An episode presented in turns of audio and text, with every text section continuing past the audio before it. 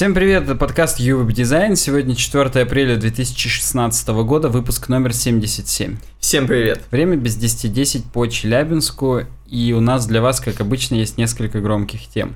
Нереально ускоряем сайт на WordPress. Нереально нативные CSS переменные. Нереальный российский микропроцессор Байкал Т1. Погнали. Мне захотелось сейчас выключить запись прямо после этого.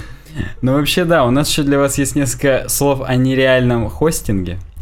Я даже не знаю, Никита, может быть, добавит что-нибудь Да нет, я- нереального? я-то наоборот хотел сказать, что он-то достаточно реальный. А, он реально крутой. Да. Ну тогда давай слушать. Мощные и надежные виртуальные серверы – это выбор настоящих веб-профессионалов. Хостинг-провайдер smarttape.ru использует современные технологии виртуализации в совокупности с надежным и мощным оборудованием. Ослепительный комьюнити-проект UWeb Design рекомендует услугу аренда VPS-сервера, которая предоставляется для ваших высоконагруженных сайтов на высшем уровне. Пум-пурум. Ну и перейдем к нашим нереальным новостям, потому Давай. что сегодня прям круто. И блок дизайн нас открывает новость с Fast Code Design. Мы на ней смотрели на этом сайте новость про то, как дизайнеры протестуют против Трампа, если помнишь. Да, помню. Вот. И тут у них не по UX первая картинка, она это слайд-шоу. У них не по UX очень огромная реклама AdSense в начале, а так все У нормально. меня не очень огромная, у меня в одну строчечку от ламоды. То есть, но я догадываюсь, что она может быть Да. и реально гигантская. То есть, бывало, да, бывало. Так вот, статья такая. Гарвардская библиотека защищает самые редкие цвета в мире. Охренеть. Да, короче говоря, самые редкие цвета в живом исполнении теперь хранятся в библиотеке пигментов, так она называется. И она не включает в себя экстракты из жучков, металлы ядовитые и даже человеческие мумии. Ты имеешь в виду экстракт пачули вот этот? Практически, да, и алоэ вера.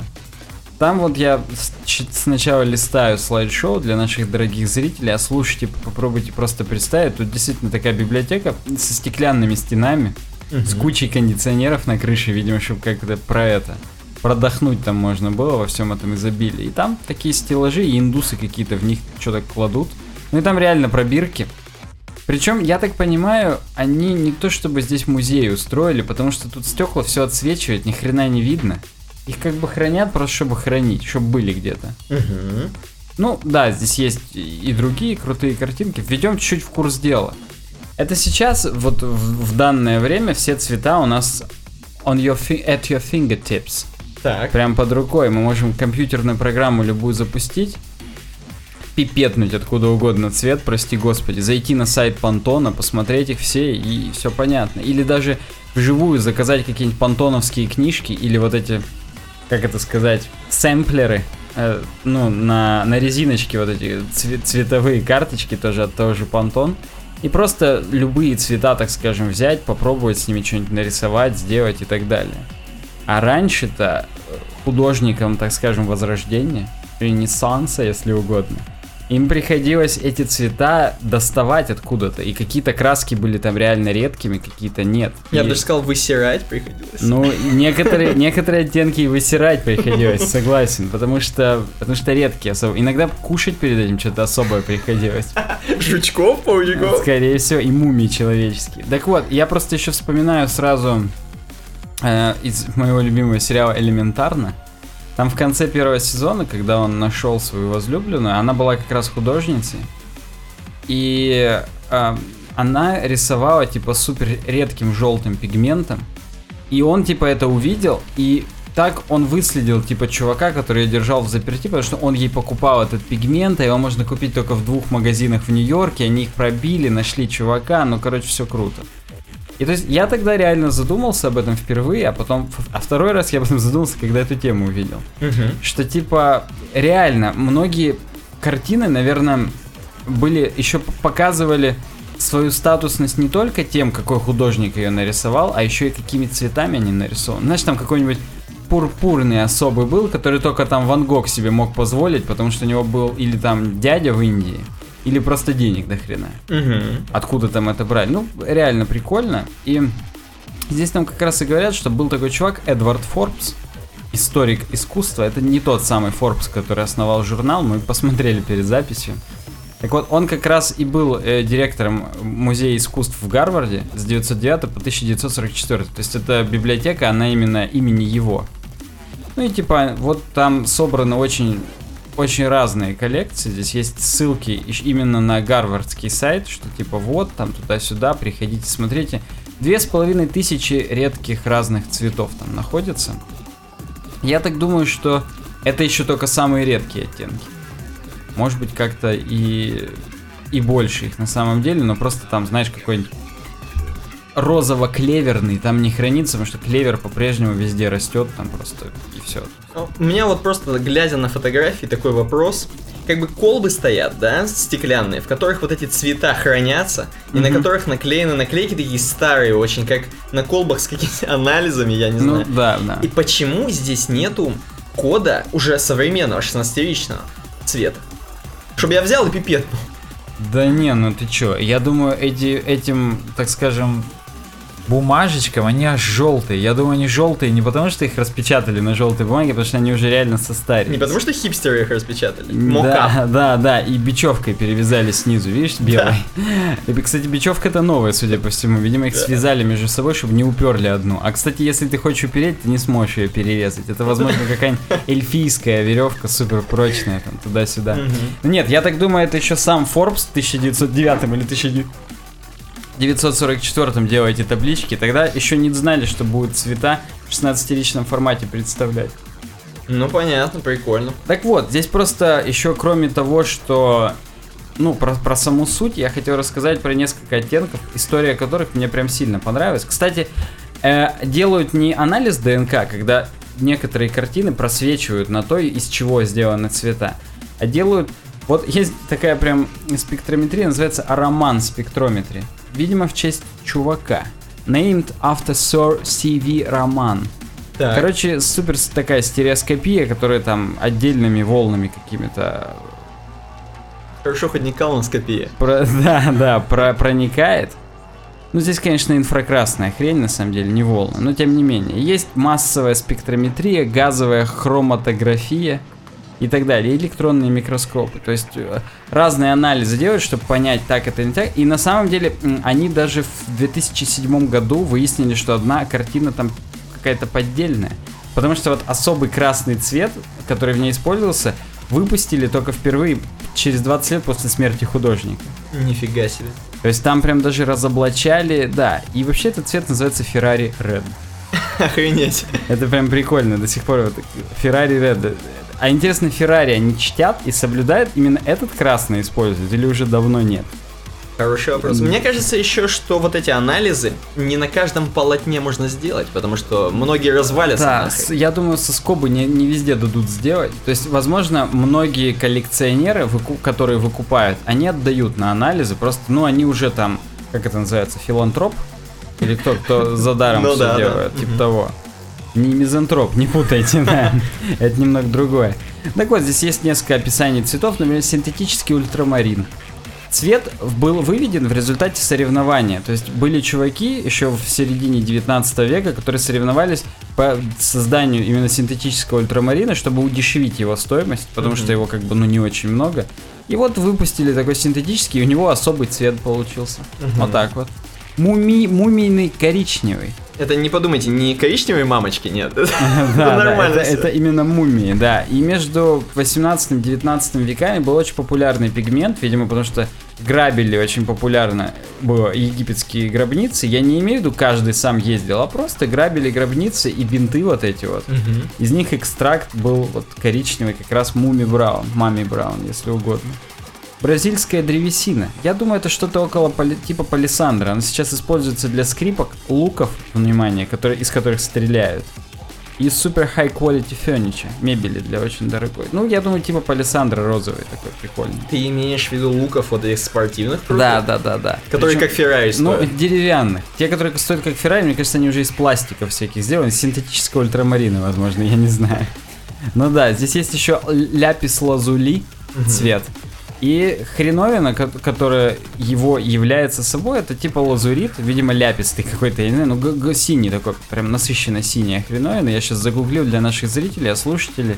Ну, представьте себе прям такое ночное небо, там причем еще когда я это гуглю, там сразу картинки анимешные, как на фоне космоса няшные девочки нарисованы. То есть там прям... Возможно, есть такое аниме Лапис Лазули.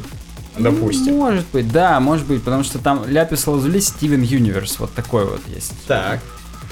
А, Ну, камень красивый. Прям у него еще желтые разводы, реально там как Млечный Путь, как галактики. Прям вообще. Такой мостик в научпоп небольшой. Ну так вот, его только в Афганистане добывают, вот эту хреновую, вот этот камень. И он иногда был дороже, чем золото. Охренеть.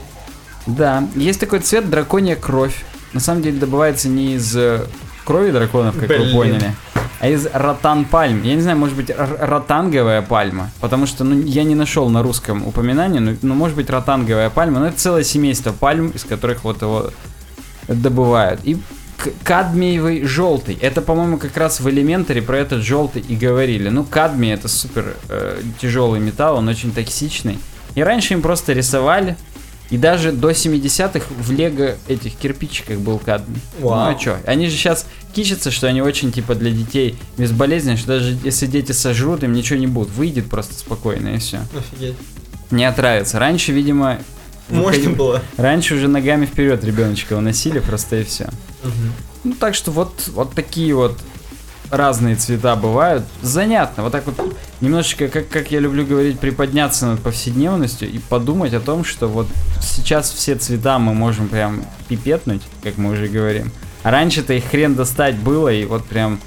И ты такой сидишь, и вот я хочу как бы рисовать, и я вот рисую сейчас пустыню, но мне вот быть желтый потемнее. И тебе с грязью приходилось мешать там, это, потому что Ну ты не да. мог позволить себе yellow охр какой-нибудь оттенок. И все, такая беда. Мы как бы в этом подкасте уже с первой темы начали ностальгировать сразу. Да, да, у нас, видимо, уже все. Кризис среднего возраста, 25 лет, сами понимаете. Кстати, о ностальгии переходим к следующей теме. Это тумблер-блог, ну, с кастомным, правда, доменом, контроль 2 дефиса. Мгм. Panel, если угодно.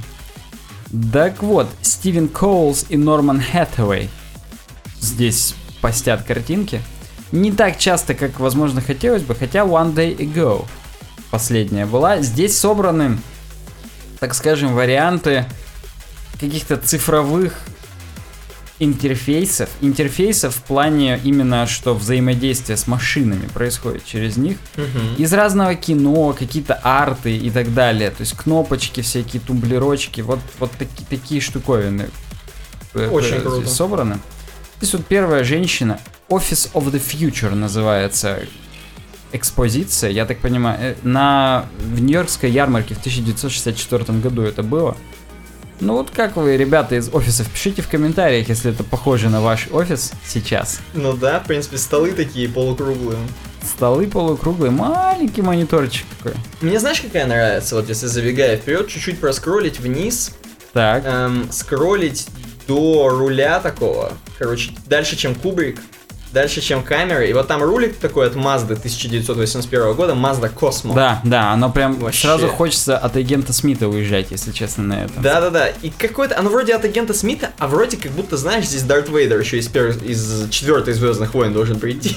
С четвертых именно? Ну да. А, ну в смысле, понял. есть самых-самых Да, старых, да, да, да, И вот на такой тачке уезжает. Ну, 81 год, ну, четвертый снимали в 78-м, ну, почти, почти, Он технически, он мог на все гонорары фильмов на такой уехать. Mazda Cosmo. Да. Она еще космическая. Не, она правда крутая. Да. За одним только исключением, она праворукая. Ты видишь, Кстати, видишь, да. да, коробка слева. Кстати, да.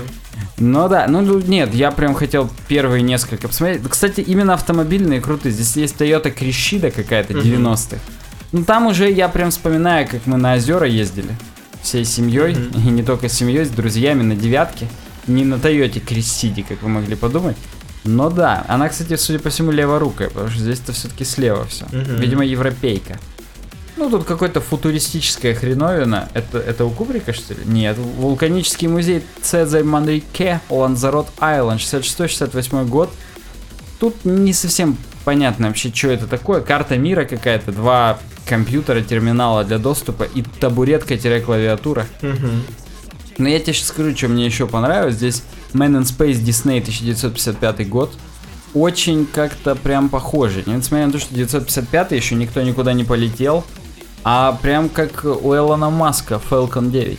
Не, просто как бы стиль рисовки какой-то такой крутой, как будто они в 2016 Да, да, я, я поэтому и говорю, прям, ну, Дисней, одно слово. Видимо, чуваки тогда... Сейчас-то они седьмые Звездные войны делают. И там стиль рисовки такой и остался. Да, так, ну тут не очень интересно. Вот, кстати, э, как бы тебе сказать, какая? Ну тут здесь 70-х, ЦЕРН, Мгм. большой адронный коллайдер, большая гигантская комната, Electricity Control Room. Смотри, прикольно, 5 телефонных трубок разных, и они именно в таких как бы модулях небольших, что ли, отдельных, прям прикольно. В базах своих. Да, здесь кадр из фильма Tomorrowland, видимо, это фильм Tomorrowland, потому что Fictional Disney Room, и Mission Control Center, ну здесь уже да, так все вылезано. Там причем как будто УЗИ ребенка какой-то слева сверху. Посмотри, какой-то Да. рентгеновский снимок, ну да. Ну, Тут гифка неинтересная, я просто хотел дойти до... Ну, во-первых, здесь концепт Ситроена такой прикольный. Мгм. И там реально в ногах калькулятор. Под, э, под левым сиденьем. Видимо, пассажир может как-то... Ну, это, я так понимаю, э, под левой ногой, это сейф, скорее. Нет, там написано Yes, that is a calculator in the door panel pull-out module. Охренеть. Нахрена он там непонятно, но здесь про него еще большая история, про этот Citroёn, почитайте, если хотите. А, а, вот, вот, мне это понравилось как раз подборочка журналов Byte. Мгм. 1982 года. Ладно, хрен бы с ним клавиатура с телефоном. Это я, допустим, это LG-шные смартфоны какие-нибудь с выдвигающимися клавиатурами. Но здесь есть... Мне понравилось, во-первых, дисочки такие гигантские. Мгм. The Small Systems Journal. Я так понимаю, тогда еще дисков, именно компакт-дисков не было. Возможно, только магнитные еще были, лазерных не было. Но дело-то в том, что там есть маленькие-маленькие дискетки в часы вставляющиеся. Посмотри, на выпуске 81 года Да. номер 6. Мне это прямо SD-карточки маленькие напомнили, но тут именно дискетки. Они не думали, что как бы будет другая, что полупроводники у нас заменят магнитные накопители. И Мгм. прям маленькая дискетка и Apple Watch полный. Мне Но мне еще нравится просто сам стиль, то есть прикольно. Здесь именно какие-то такие цвета используются, вот для журнала, действительно, про ну да, IT и они яркие, старого. они яркие прям. И они еще все теплые. Мгм. Здесь даже. да Здесь даже и голубого-то нет. Здесь реально все цвета теплые. И даже тот голубой, который там на одном из э, типа электростанций, и там у него за окном, как у нас в Челябинске, дым до свидос и Мгм. всякая хрень, а на экране у него типа там экологически чистый город, который... И даже там голубой, он какой-то теплый. Это парадокс, конечно, голубой не может быть теплым. Мы в блоке о дизайне уж как никто это понимаем. Но да, прям... И смотри, у него там лента, типа как перфолента, Мгм. как перфокарты, только вот перфолента с дырочками, с командами. Прям вообще. Ну блин, это примерно, Очень знаешь, круто. какое-то вот навевает. Сразу должен какое-то радио включить, там, hello everyone, вот Да, такое. да, именно. ну Fallout, короче Да, говоря, да. только не четвертый. Который говно. Ну Ладно, пишите в комментариях, как вам эти картинки, как вам четвертый Fallout. Мы перейдем к следующей теме. Э, ну, хорошая такая тема. Здесь э, некая Зоуи Олсон написала письмо Тиму Куку. На medium.com. Да, она, возможно, ему еще по почте переслала. Я думаю, я сомневаюсь, что она ему по почте переслала только ссылку. Чекни, пожалуйста, я тут написал. Да, слушай, Тим, старина, посмотри. Дорогой Тим Кук, я всего лишь обычная 15-летняя девочка, которая нравилось делать наброски столько, сколько она может, я могу себе вспомнить. Мне так нравился мой iPad mini первого поколения, поэтому, когда вышел iPad Pro, я вдруг решила, что мне нужен апгрейд. Вот прям она, может, у родителей попросила как-то, тут непонятно немножечко. Причем iPad Pro, чтобы вы понимали, это реально здоровая дура. Ну, практически мой ноутбук 13-дюймовый. Недавно был в видео, посмотрел, это не реклама видео. И если она 15-летняя девочка, он у нее не такой маленький, как у нее в левой руке. В левой руке у нее все-таки обычный iPadик. Может быть, она, конечно, именно iPad Pro купила, который новый, 9,7 дюйма, формата обычного iPadика. Ну, И это, возможно, расставило бы все точки над «и» здесь 23 марта, как раз после презентации, через два дня. Но она не пиарит модель конкретно прошки вот этой. Она просто говорит, что iPad Pro. Ну, мне кажется, именно 9,7, потому что нарисовала она себя с 9,7 моделью. Так. Ну так вот, и говорит, я прям такой крутой апгрейд. Когда пришел Apple Pencil, я прям вообще охренеть, погрузилась там в рисование и так далее.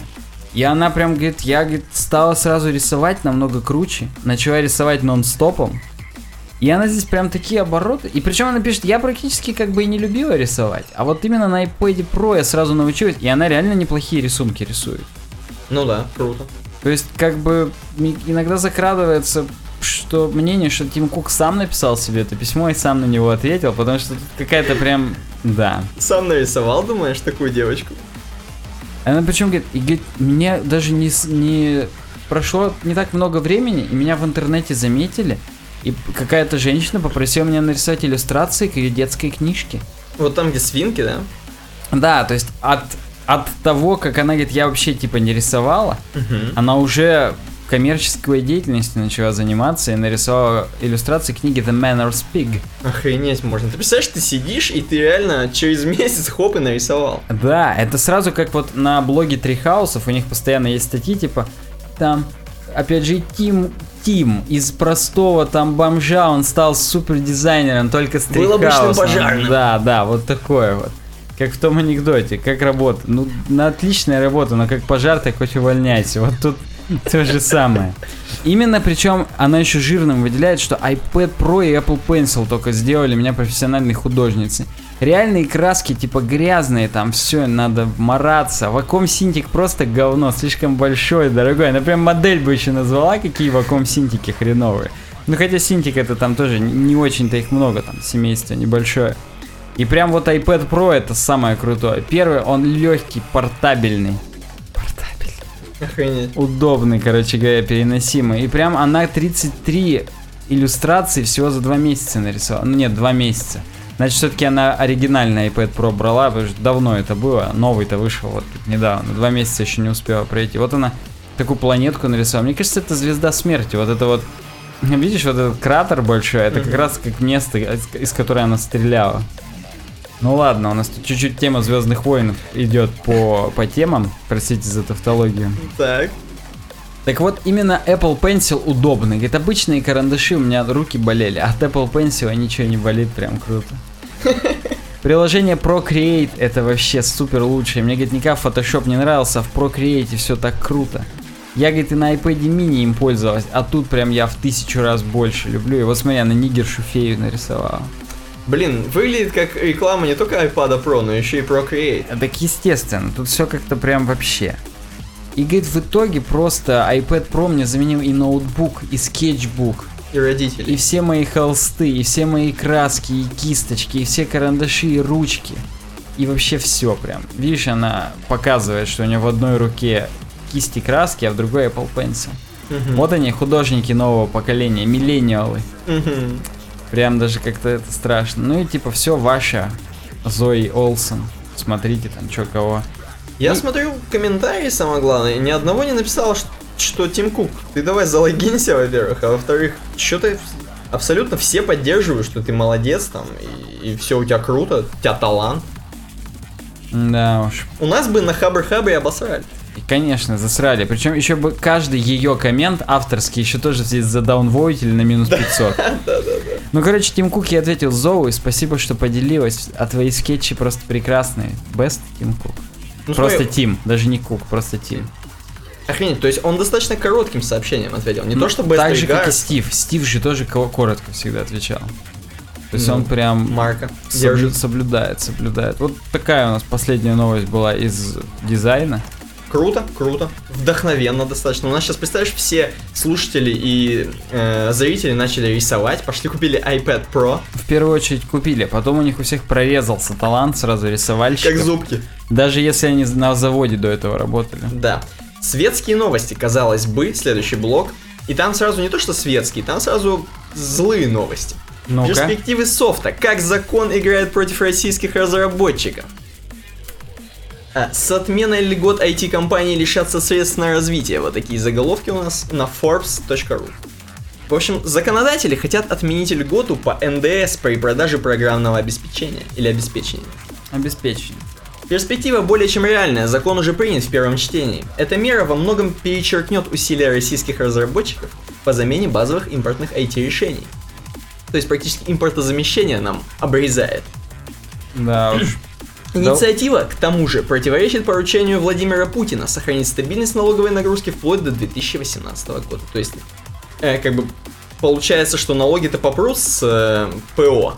Ну, попереть-то они попрут, но сейчас все перерегистрируют компании из России где-нибудь на кому Кайманских островах. Ну да, в Калифорнии. и всё. Там, где порно можно снимать. Вот да. Так вот, разработчики программных продуктов сейчас, кто не знает, освобождены от уплаты НДС при реализации ПО и баз данных. То есть, если ты продаешь базу данных телефонов, те, что нельзя, кстати, делать, ты как бы ее без НДС продаешь.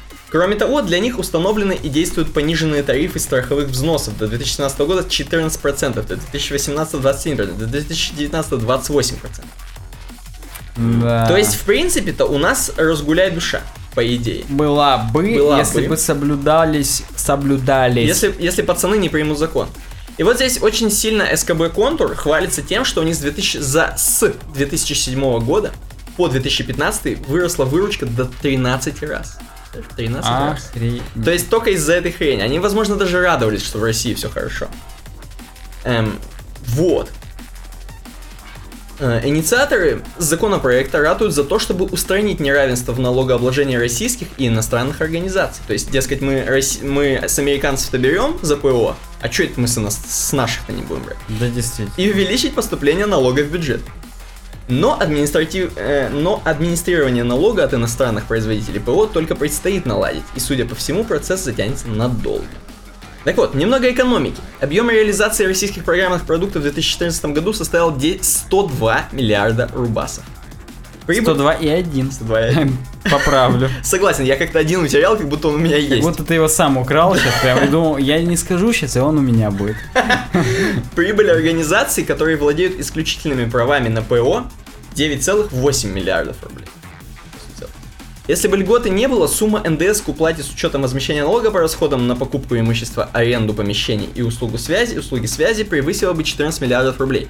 У организации не только не осталась бы прибыль, но и возник бы убыток свыше 4,2 миллиарда. То есть они нам говорят о том, что если будет НДС вдруг с какого-то хрена введут его все-таки э, для наших чуваков, для распространения ПО, то мы, точнее разработчики ПО, они будут вообще в минус уходить. И как бы чуваки пишут, что вообще-то проблема в том, что у компаний-разработчиков на оплату труда иной раз приходится до 90% затрат. То есть платят программерам. Да уж. Это, знаешь, мне напомнит, это в теории Большого Взрыва, мне кажется, 90% уходит на зарплату Шелдона, Пенни и Леонардо. Ну да, они по миллиону за серию получают, а Бернадетт и Эми по 80 тысяч за серию. Да-да-да. Ну, Говард и Радж по 800, там тоже еще как бы много. Но там по 80 это вообще до свидос. С учетом того, что Бернадетт, типа, играет такую супер доминирующую бабу, И она которая там... хрена играет, самое главное. Ну, не во всех сериях Ну она да. так уж до хрена, но, но, но в тех сериях, где она есть, она уж точно не меньше остальных играет. Но просто она не такое лицо, ее если вывести, то никто не перестанет смотреть. Да. Ну вот такая перспектива софта, как здесь написано. Посмотрим, что будет. При, примут до конца, не примут. Будем платить НДС. Вы, кстати, если вы продаете ПО, напишите в комментариях, как вы вообще с НДС. Ну, вообще я просто знаю точно, что почти все компании, которые просто другими всякими вещами торгуют, они всегда стараются вычитать, вычитать НДС, платить с другими, у кого тоже НДС, чтобы на взаимозачете это делать. Причем, если в этом месяце уже учу, уч, учу, тьфу нахрен, был учтен весь НДС, они говорят, давайте мы вас через две недели купим, потому что там у нас еще будет голый НДС, мы его тоже там перезачтем туда-сюда, давайте вы нам тогда задним числом, ну там вот это Подожди, все. То есть это может повлечь за собой поднятие цен на российское ПО? Ну, или просто говно, или просто уход там людей откуда. Или в Америку будем продавать? просто? Я думаю, перерегистрацию фирм на Каймановых островах все-таки. Я, Согла- прям- Ты имеешь в виду пиратами станешься? я да, мне кажется, я даже в последнем личном подкасте, позволю себе пропиарить, рассуждал про то, что увеличили МРОД, минимальный размер оплаты труда, а от него все штрафы по формуле считаются, и теперь все штрафы увеличились. И как бы вроде говорят, вроде бы заголовок нормальный, типа увеличен минимальный размер оплаты труда. Все такие, вау, круто, жить лучше будем. А на самом деле все пенсионные взносы, все налоги, все увеличивается из-за этого. И да, на самом деле только для того и увеличивали. Ну Не, ладно. ну, у меня бы батя сказал, это хорошо, что русским штрафы подняли. Им надо, русским штрафы надо Ну, поднимать. Да, но... Окей, короче, Tesla получила 180 тысяч заказов на Model 3 в день презентации электрокара. Ты видишь, что у нас уже вторая новость с Форбса, что бы это ни значило. Это, возможно, мы рвемся туда, к верхушке. Согласен. Генеральный директор компании Tesla Motors, то есть сам Илон Маск, заявил, что его компания получила 180 тысяч заказов на новый седан Model 3 в течение суток, представляешь? То есть, чуваки сдали взносы с тысячу баксов депозита, чтобы просто забронировать эту хрень. Мгм. Эм, и, собственно, ждут до 2017, точнее, с 2017 года еще только начнут производство. Ну, может быть, там у них довольно быстрое производство. Ты может, имеешь в виду, там соберут сразу ну, тебе? По полгодика, может, там, ну, не знаю. Я, про- я настолько далек от этого, что не знаю, но мне кажется, что если они в космос летают, то уж машины они точно быстро производить начнут. Ну да, но я просто напомню вам, что Tesla Car это полностью безопасные для экологии машины. Э, включая, я так понимаю, детали, наверное, как у Apple, там можно их сразу перерабатывать. Из картона ездят. Да, но они электрические, то есть там нет бензика. Да, там нет бензина. И я так понимаю, заправки, наверное, где-нибудь в Москве там одна какая-нибудь Я электрокар. да, я не знаю насчет России. Вот в Баварии видал, а вот в Саксонии, например, не было. То есть даже не во всех частях Саксония. Германии, не, не вез- ну в Саксонии это Восточная Германия, наша бывший Советский Союз практически, бывшая ГДР, И там-то там не такие богатые люди, там ну как бы их очень мало, а в Баварии прям на каждой парковке отдельные стойки с Теслами, причем и стоят и заряжаются. И там такие модные немцы в розовых лакостовских поло, как французы, и с джемперком, который назад Повязаны. повязаны. Прям вот именно, я не шучу, так и было. Ну, кстати говоря, о богатых немцах, в принципе, сам электрокар будет составлять 35 тысяч баксов всего стоить. Это самая стартовая модель, то есть без магнитолы. Ну, кстати, да, смешно. И без электронных стеклоподъемников на задних сиденьях. Ну, мы вот когда с Никитой в Америке бывали, там у нас на углу был рынок, авторынок, Да. и там подержанная импреза 25 косарей стоила. Субару. Да, то есть. То есть 35 тысяч это вполне себе обычные бабки для американцев. Кстати, Bloomberg уточняет, что на данный момент заказов на новый электромобиль Tesla уже сделано больше, чем общий объем продаж предыдущих моделей вместе взятых. Я просто не знаю, у, просто у американцев, по-моему, же есть прикол, что не покупать моторы, а брать в типа рент. Ну, не, в лизинг, ну, как В лизинг, или да. в кредит, ну, короче, вы поняли, не сразу платить, да, у них, да не только моторы, у них почти все Вся берут в жизнь. кредит, потому что, чтобы потом дом взять в кредит, Да. чтобы у тебя хорошая история кредитная была. Ну вот, короче, напишите в комментариях, будете вы Tesla Car покупать. А да, мы, может быть, вы были в числе 180 первых скольки 180 тысяч, да. мы перейдем к инфографике от Pro Apple. Не от Apple, а Pro Apple. Почему не от Apple? Потому что хреново сделана инфографика. All of Apple's products ever in one glorious infographic. Так, И тут как бы есть картиночка на сайте wired.com. Она достаточно хренового качества, но если ее открыть, в принципе, можно что-то разобрать. И тут представлено 556 айтемов, угу. То есть каких-то любых девайсов, включая всякие, я так понимаю, даже платы, даже вообще всякие там маленькие элементики, даже Apple Pencil, естественно, эм, на этой инфографике есть, и можно посмотреть, как они по времени вниз, лента времени, так скажем, располагается. И можно посмотреть аж с 1976 года, я так понимаю, это основание, да? Да, Apple. дата основания. Помнишь, логотип разбирали Да, недавно? и до 2016. То есть, Ну, тут прям, конечно, очень плохое качество. Я бы хотел, чтобы... давай какую-нибудь, я хотел бы какую-нибудь хоть линию посмотреть, давай посмотрим линию, допустим. Давай ПО. Или нет? ПО, ты имеешь в виду самую первую? Ну, нет, ну давай ты предлагай. Это все-таки твой блок новостей. давай я тут- подумаем, давай подумаем. Ну, можно самую понятную, это правую. Самую Это крайнюю. да? портативные, так скажем, девайсы. Давай, давай, портативно. Еще бы мы знали, хоть вот что за Apple какая-то хренотень. Вот такие микроволновки, видимо, делали в 1982 Apple. Lisa, Lisa 2, ну нет, это, Ну нет. это компьютеры. Да, Это Лиза прямо- 2, это мы помним, что это в честь, собственно, дочки, которую сам Стив Джобс не принимал, там что-то Я не признавал, помню, да, я ДНК помню историю. Да, ну, это, это вот красный сектор, как в цирке. Красный сектор это маки. да, это маки. Фиолетовый сектор это буки. Как я понимаю, И голубой это портативное устройство. то есть эти маки потом перерастут в, собственно, Прям в, в iMac. iMac, да. Да. И он там вообще здоровый, там такие дуры, в общем, прикольно. И самое прикольное, знаешь где? В 1998 году маки, да, они вот именно такие голубые и Игрушечные, оранжевые. да, да, игрушечные, да, да, да. прикольно. iMac Colors. Да-да-да. Но это именно Стив Джобс вернулся, и он именно их сделал такими типа дизайнерскими. И тогда же и началась эпоха ренессанса в истории Apple. Слушай, можно как раз посмотреть, если про Ренессанс начали говорить, можно посмотреть самую правую, там, где голубые, там, где девайс именно мобильный. Начиная с айподика, можно смотреть. До айпода там всякая дичь какая-то была. Message Pad. Да. Что это такое, хрен поймем. Бандай, Пипис, вообще просто жесть. Имейл. Причем и имейл мужской пол. Мне так кажется.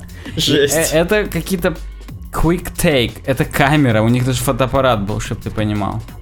То есть прикольно, они что-то там делали свое, но это никто не знает, не помнит. MessagePad это Ньютон. Я точно помню, что именно когда вернулся Стив Джобс, он сказал, нет, все это говно, закрываем Ньютон, делаем новые портативные устройства.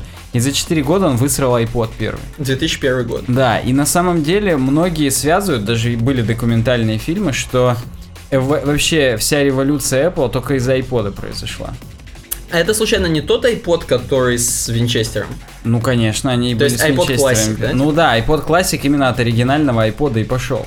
Там еще колесо было не просто сенсорное, а еще кнопки сбоку, Да. сбоку от сенсоров были со всех сторон. Я помню, долгое время, на самом деле, эти классики не убирали и вообще из продажи, из Я, производства. если не ошибаюсь, чуть ли не до сих пор можно купить. Охренеть. Давай вот я сейчас прям зайду на данный момент в apple.com slash music. И там даже не твердый накопитель. Кого? Там именно и был жесткий диск на 180 гигов, в том-то и дело. Знаешь, ты идешь, у тебя вращается там что-то в кармане. Да, представляю. Я сейчас пытаюсь понять, где вообще, как iPod Touch найти. А там сейчас все хорошо, тебе только уже розовый телефон надо купить и не париться. Леон Мо, iPod Touch, iPod Nano на данный момент есть, и iPod Shuffle. Нет, все-таки классик сняли с производства. Ну, уже, видимо, не берут его. Ну, так нет, видимо, просто у них уже сборочной линии не осталось на него. Именно там же реально жесткие диски. Им как-то. Они их, возможно, даже и делали уже сами, потому что их никто больше и не делает. Я сейчас. Пока ты говоришь дальше, Ну, прикольно, интересный факт. Apple TV 2010 года самая первая, датирована. действительно интересно. То есть, в принципе, такой вот девайс, который у нас в России никто не знает и не использует, а в Америке, кстати, по-любому, я просто более чем уверен, что в Америке вообще не проблема купить за 100 баксов эту хренотень и что-то там нажимать на ней. Поставить день в туалете у себя и переключать на Netflix. Так не, не 120, она сейчас до 69 Щас вообще, да, упала. щас вообще Просто она... Хотя сейчас она с пультиком сенсорным, и там можно в, игре, в игры играть. Ой. Поэтому, возможно, in the living room сейчас поставили все-таки, не в туалет. Кстати, да. Шестое поколение классика было, было дважды обновлено, 160 гигов в жесткий диск в последнем. И э, дата производства 2009, когда его сняли с производства, хрен пойми. Ну, он был, был, что-то жил. И... Я помню, мы на радиорынках даже ходили, я не знаю, правда, с тобой или с кем-то другим, может быть, даже еще в школе, еще до института. Мгм. И мы ходили, их пытались взять, и там мы брали именно не iPod Classic, а он iPod Video тогда назывался, это, кажется, пятое было поколение или какое-то еще. Четвертое было фото, и пятое видео, да, видимо, iPod Video. И ну и там был прям на 30 гигов, мы хотели прям вообще, ну что-то так и не срослось. То ли он был битый, то ли там он не прошитый, ну сам не битый, не крашеный. как на барахолке что там покупать, но вот да. Отлично. IPod mini второго поколения у меня, между прочим, до сих пор есть. Это чуть ли не первый цветной iPod. Ну да, здесь вот он именно цветной и нарисован. Потом он в нано переделался в 2005 году, но вот с 2004 остался, только у меня на нем экран битый. И мне прямо сейчас вот в момент этого подкаста захотелось прям на Алиэкспрессе потратить 5 баксов, заказать новый экран и, и возродить его. Я думал продать его сразу на Да кого? Зачем продавать? На него Ну да. залить какие-нибудь аудиокниги, сидеть слушать просто в туалете, опять же, раз уж мы про туалет начали говорить. Ну да, ну вообще, в принципе, поностальгируйте, посмотрите инфографику, там очень старые девайсы всякие, которые уже все забыли, но они очень грели всем карман, душу, сердце. Да. Ну, следующая тема, последняя в светских новостях. Новые легкие Яндекс карты с поиском в оффлайне для iOS и Android. В общем, мобильные Яндекс карты, которые у нас есть на телефонах, обновились 29 марта и стали легче, и самое главное, стали работать оффлайн. То есть, Знаешь, кто мне... Я быстро вклинюсь, Давай. и все. Кто мне первый эту новость сообщил? ну-ка. Батя. Я просто к нему пришел тогда, мясо в четверг принес, он такой, ты знаешь, Саня, что Яндекс карты-то обновились? Я говорю, ну как бы, ну а я по привычке жму обновить, у меня нету автоапдейта, я специально его отключил, чтобы знать, что обновляется хотя бы, чтобы пропускать это через свои руки. Я говорю, ну я нажал обновить, вроде он говорит, ты чё, они теперь там оффлайн, там все мало трафика, бла-бла-бла. Я говорю, ну да, охренеть. И ты сразу открыл Trello и записал эту новость к нам в подкаст. Нет, я ее потом встретил в рассылке Хабрахабр, кажется, где-то еще, и я такой, а, точно, батя же говорил, надо, значит, обсудить. Ну так вот, в оффлайн режиме теперь можно искать адреса, топонимы и организации, то есть кафе, магазины, банкоматы, аптеки, АЗС и так далее. То есть, в принципе, все, что нужно на любом навигаторе, на любых картах. Так именно в оффлайн режиме, в этом же мульке. В этом мулька. Но, что тебе для этого надо сделать? Взять не пиар Дубльгиса, как в Дубльгисе, скачать карты этого города, который тебе надо. И, собственно, искать в офлайне. То есть ничего такого. Но эта карта не будет до хрена весить. Они очень кичатся этим, потому что, как Кичанова, они, короче, говорят, что всего лишь Москва занимает 144 мегабайта вместо 1,9 гига. И карта Питера Смотри, Питер-то побольше, 231 Нет, мегабайт. Питера и область, Ну, о- окей, вся область, да. Вместе 3,2, вместо 3,2. Но я могу тебе так сказать, я сейчас открою Яндекс карты, Челябинская область вся 132 мегабайта. Ну, слушай, не... Я, пожалуй, загружу. Да, да. Почему бы и нет? Прикольная тема. И самое главное, что они рассказывают, как они добились этого эффекта уменьшения. Они все растровые картинки карт нахрен перевели в векторные. То есть, конечно, не- это не о том, что они фотографии мест, знаешь, переделали, там, где Ну, мужик тут- упал тут- на велосипеде. тут- Тут-то нету. Я думаю, Яндекс Панорама. Ну, можно включить, но точно не будет оффлайн. Ну да, вот. А они именно вот эти все схематичные дороги, которые мы видим, типа не со спутника, а типа Ну, с Да, да. Именно схематичные, да, они перевели в векторные. Ну вот прикольная тема, на самом деле, чуваки-то работают как Причем 144 мегабайта Москва вместо 1,9, да? Ты, ты Да, назвал вместо да. скольки? Я чуть прослушал. Ну, короче, прям разительно, чуть ли не в 10 раз, больше, чем в 10. Да, и самое главное, что вопрос, станет ли теперь это сильным конкурентом Дубльгиса? Напишите в комментариях, чем вы это пользуетесь. Вопрос именно в том отношении, во-первых, Новосибирск против Москвы, если говорить про Ну да. представительство, а во-вторых, насколько у них полный справочник будет. Мгм. Мне кажется, дубльгисты давно уже здесь сидят. Так там, даже, сидят. даже вход показывают. Да, да, в дубльгисте даже входы показывают. И причем чуть ли не кто-то же рассказывал, что прям ездит чувак и это и фиксирует, где входы. То есть не то, что они там как-то искусственный интеллект написали, нет, это люди делают. В общем, охренеть, такой вот конкурент Дубльгиса вырос случайно. Пацаны пошли на рынок э, оффлайн карт. Можно, в принципе, в разработку приходить. Да, тут причем под шестым андроидом CyanogenMod 13 карты скачиваются на внешнюю SD-карту. Файл там появляется, но потом то ли не распаковывается, то ли еще что. Но программа показывает loading error и предлагает скачать заново. Раз пять уже скачал, что-то там где-то не так с правами доступа. Возможно, у распаковщика. Пожалуйста, исправьте. Проблема человек, людей с андроидом, Да, наверное. причем там э, ребята из Яндекса прям пытались это, там, это баг, там, в 13-м Циана гений, там что-то до Это свидос маршмеллоу ваш дерьмовый, понятно. Да. Видимо, в натуре можно переходить в разработку. Тут в комментариях можно погрязнуть, там срутся. Первая наша тема, она же громкая тема. Или... А нет, громкая тема у нас про CSS переменные. Нет, здесь не громкая. Про CSS Flexbox. Для кого-то, может, она будет громкая. Любят же Flexbox у нас. Flexbox любят. Причем мы тоже его любили один момент. И сняли видос про него. У нас на канале есть обзор на CSS Flexbox. Мне кажется, он до сих пор актуален, потому что там последний синтаксис разбирается. Тут прям спок даже. Угу. И мистер Спок browsing the web on his tablet device. У него там планшетик такой прикольный. Возможно, iPad Pro с этого брали, у него в руке как раз Apple Pencil. Ну так вот, э, рассказывают о том, что 96% на данный момент типа поддержка браузеров. Восемь- Flexbox. да, 82 именно без префиксов. И автор пишет, а автор пор... Фу нахрен, пор. Пол Роберт Ллойд. Так вот, он пишет, что как бы было бы хреново для разработчиков его не использовать все еще с, такой, с таким большим покрытием, так скажем. Угу. Ну и он говорит, вообще, пока, как обычно, пока не попробуешь на реальном проекте какую-то новую такую фиговину, не поймешь, насколько это боль или не боль. Вот он решил попробовать в новых проектах. Ну, из классических таких вещей, которые Flexbox делает очень простыми, типа вертикальное центрирование, выс- а- одинаковая высота у колонок, все это есть там или легко очень сделать, или по дефолту уже сделано. Ну и он здесь говорит, что еще как раз э, стандарт CSS гридов практически уже за углом, прям скоро вообще. Очень круто все будет для верстальщиков. Но он пишет, что вообще, типа, можете почитать на Mozilla крутой овервью, на CSS Trixie гайд. Ну, я повторюсь еще раз, у нас на канале есть крутой видос. Здесь в подсказках посмотрите. Я теперь, кстати, опять делаю подсказки. Не забывай. Не забываю, да, поэтому здесь вот нажмите справа на восклицательный знак. Если пропустили, подсказочка в начале этой темы всплывала. Если пропустили, зайдите туда и нажмите на видос отдельно еще. Так вот, здесь он рассказывает, что э, у нас, говорит, была проблема, я не знаю, где он там, для Израиля, для кого делал, направо вот этих вот, для языков, у которых справа налево пишется, Мгм.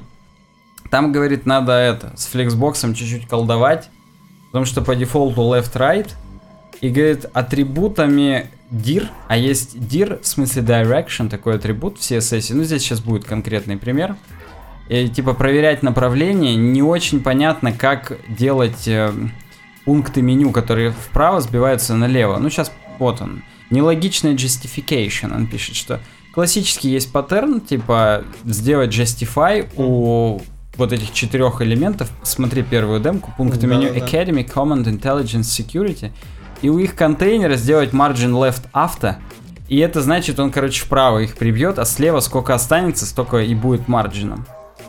Ну, тут прям Слушай, вот... мне кажется, тут Что? уже должна быть какая-нибудь JavaScript библиотека, какая-нибудь Arabian Languages, которая все переделывает вообще. А, на- да, он в конце говорит примерно об этом, но и тем не менее. Вот он, ну, дисплей Flex сделал и у хедера, и у H1 и Nava. Eli- Align Item сделал Center. Gainsboro, оказывается, есть такой background color, я даже не знал, такой CSS-ный, прикольный синий цвет. Хотя, чем он прикольный, он как Windows 95 выглядит, но тем и приколен, собственно. Ну, короче говоря, если мы потом делаем все вправо, то все сбивается вправо, и это типа фу-фу-фу. Поэтому надо делать вот такой вот э, псевдо-класс, нет, псевдо-атрибут, dir, direction, left to right, right to left, и делать не margin left авто, а margin right авто. И причем, что самое главное, ему не нравится, что надо это делать, что автоматически не выбирается. Хотя, как бы, ну, очень много, когда мы пишем там медиа-запросы какие-нибудь под такое дело или что-то еще. То есть, ну, на мой взгляд, ничего в этом такого необычного нет, но да. Вообще, можно было бы использовать э, правило Justify Self для того, чтобы выбирать у конкретных них влево или вправо. Но Justify Self работает только если Flexbox дочерних контейнеров один и не больше. А здесь их как бы 4, поэтому не сработает, поэтому надо писать именно Justify Content. Ну, это так, просто из, из тяжелых будней Flexbox юзеров, грубо говоря. Все, если написать... Ага, ну и тут еще, естественно, если просто сдвинуть вправо-влево, то границы будут слева, именно бордеры вот эти беленькие. Их тоже надо, естественно, на direction right to left сделать не border left, а border right. Ну, это и так понятно, то есть это... Это не фликсбоксовская тема, это просто проблемы верстальщика. Видимо, пока он верстал, ему показалось такое слишком костыльным, он решил написать про это статью. Ну, да, ну вот, вот да. Есть э, такие логические properties, как margin inline start, border inline start. Они сейчас поддерживаются только в Firefox. Автопрефиксер будет добавлять префиксы moz и WebKit. Ну, короче, их пока рано использовать, поэтому да. Здесь он написал еще апдейт, что один чувак уже написал видеотуториал на- по, по его статье. Не, Александр Гончаров. Нет, какой-то Крис Миник. Причем у Криса Миника сайт на About Me сделан. Помнишь, это, это прям Соу 2012, я бы Да. сказал. Там, фу, там лысая тварь в шляпе. Хотя он не лысый, он просто очень короткострижен, но я уверен, что у него залысина под шляпой. Прям смешно, когда вот эти все еще визитки делают на about.me. Пишите в комментариях, как вам этот сайт. Я помню, мы баловались этим реально. Вот в 2012-2013 году это было типа прикольно. А потом мы уже начали как-то и собственные сайты пробовать делать. Не, у него там есть кнопка Visit My Website. Да я согласен, но зачем вот именно About Me вот эти визитки? Да. Кнопка не работает, чтобы ты понимал. Не, я зашел, на, у него какая-то хрень там. Видимо, на Safari не работает. Я жму и не Возможно. происходит ничего. Прекрасно вообще.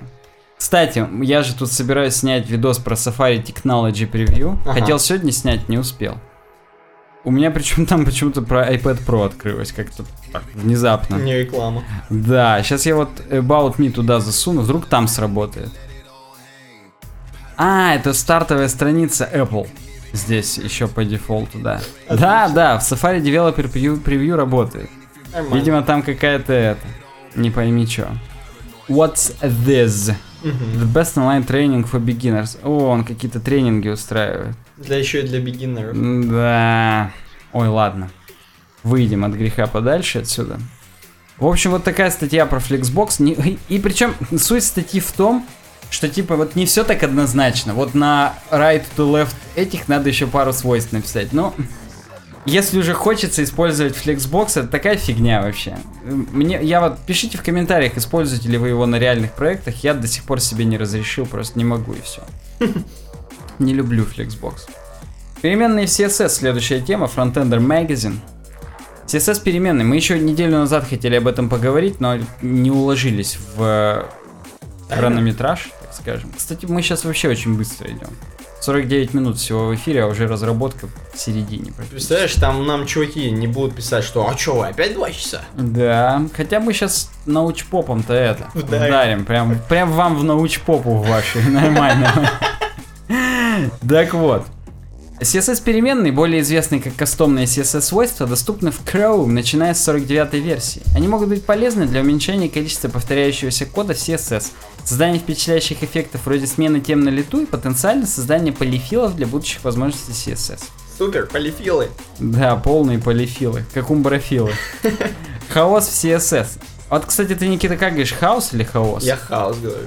Вот я говорю хаос, и я прям себя ощущаю стариком, который говорит газель. Да-да-да. Ну, Хаос ну. это соосность. Ну вот хаос почему-то. Обычная практика. Короче, в последнее время многие разработчики стали использовать CSS при процессоре, типа SAS или LESS.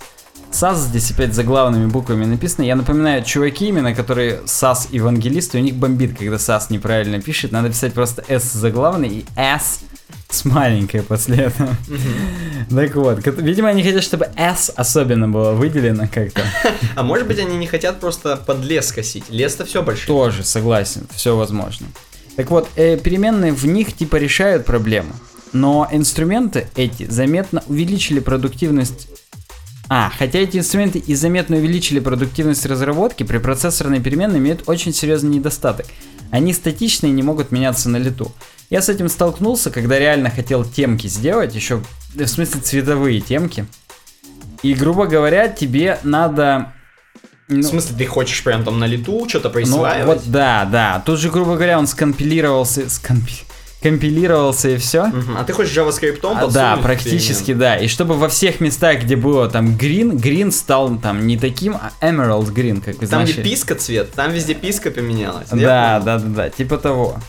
И появление возможности динамически менять переменные не только позволит нам на лету менять темы сайта или приложения, но также означает значительное расширение возможностей отзывчивого дизайна и возможность создания полифилов, опять же, он тут они на полифилы прям гонят, для будущих свойств CSS. С выходом Chrome 49 переменные стали доступны в виде кастомных CSS свойств.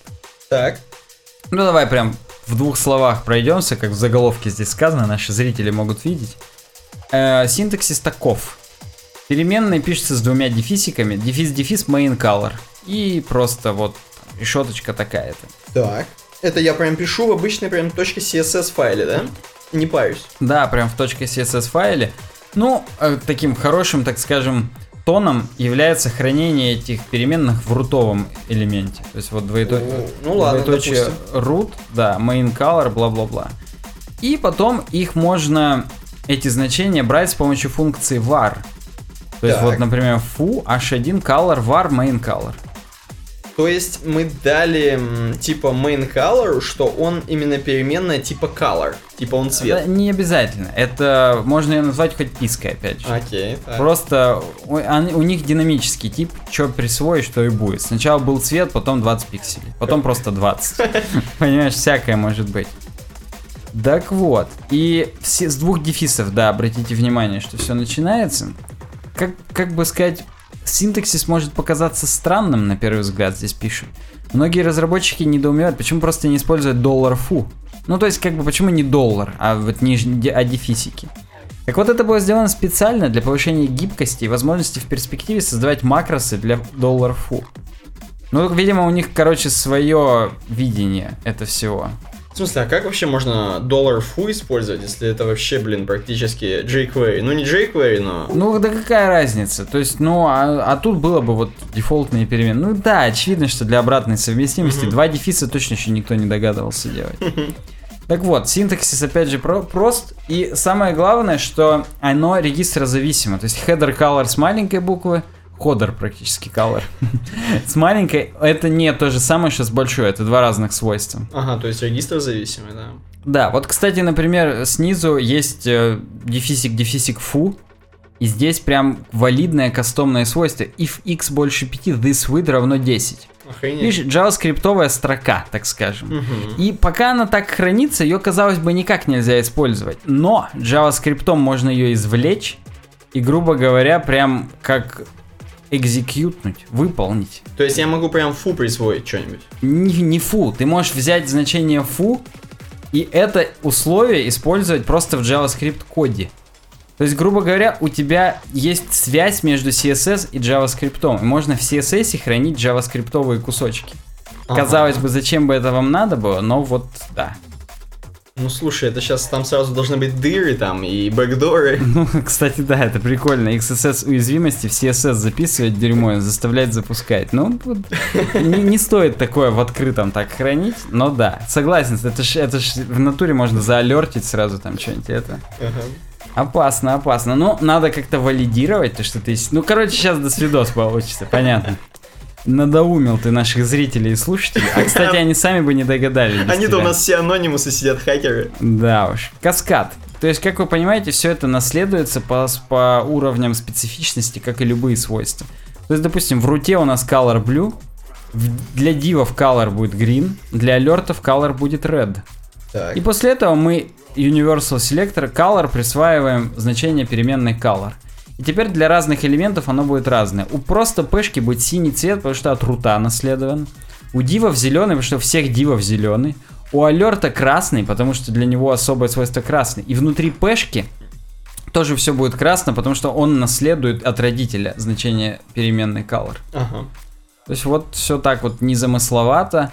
Можно использовать и пиксели, и использовать их в медиа запросах. Медиа min width 600 пикселей, root gutter 16. И в медиа запросе переназначать, видишь, переменную gutter. И, соответственно, у тебя дырки до 600 пикселей 4 пикселя, а после 616 аж. Ни хрена. Сразу раздвигаем, так скажем, дырки. Прикольно. Да, это прям вообще охренеть. То есть прям целая логика. Обычно нам в jQuery приходилось такое писать. Подожди, это что, во всех браузерах такое можно делать? А А или забегая... только от Chrome? Нет, 49? нет, забегая вперед, во-пе- во всех, во-первых, есть. Я не знаю, кстати, насчет Edge. Давай сейчас зайдем на Can I Use. Насчет Safari? Насчет Safari, вот в новом Safari уже есть. Так. То есть прям вообще все, гуляем. CSS Variables.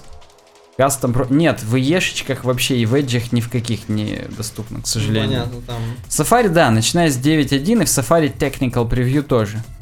Причем, смотри-ка, процент использования у Technical Preview 0. То есть моя установка еще не считается здесь на CanIUse. Отлично. Причем ТП он называется. Safari ТП. Прекрасно. Вот лучше и назвать не могли. Причем реально в Хроме только в 49-м, а это нынешний. То есть это же совсем новье.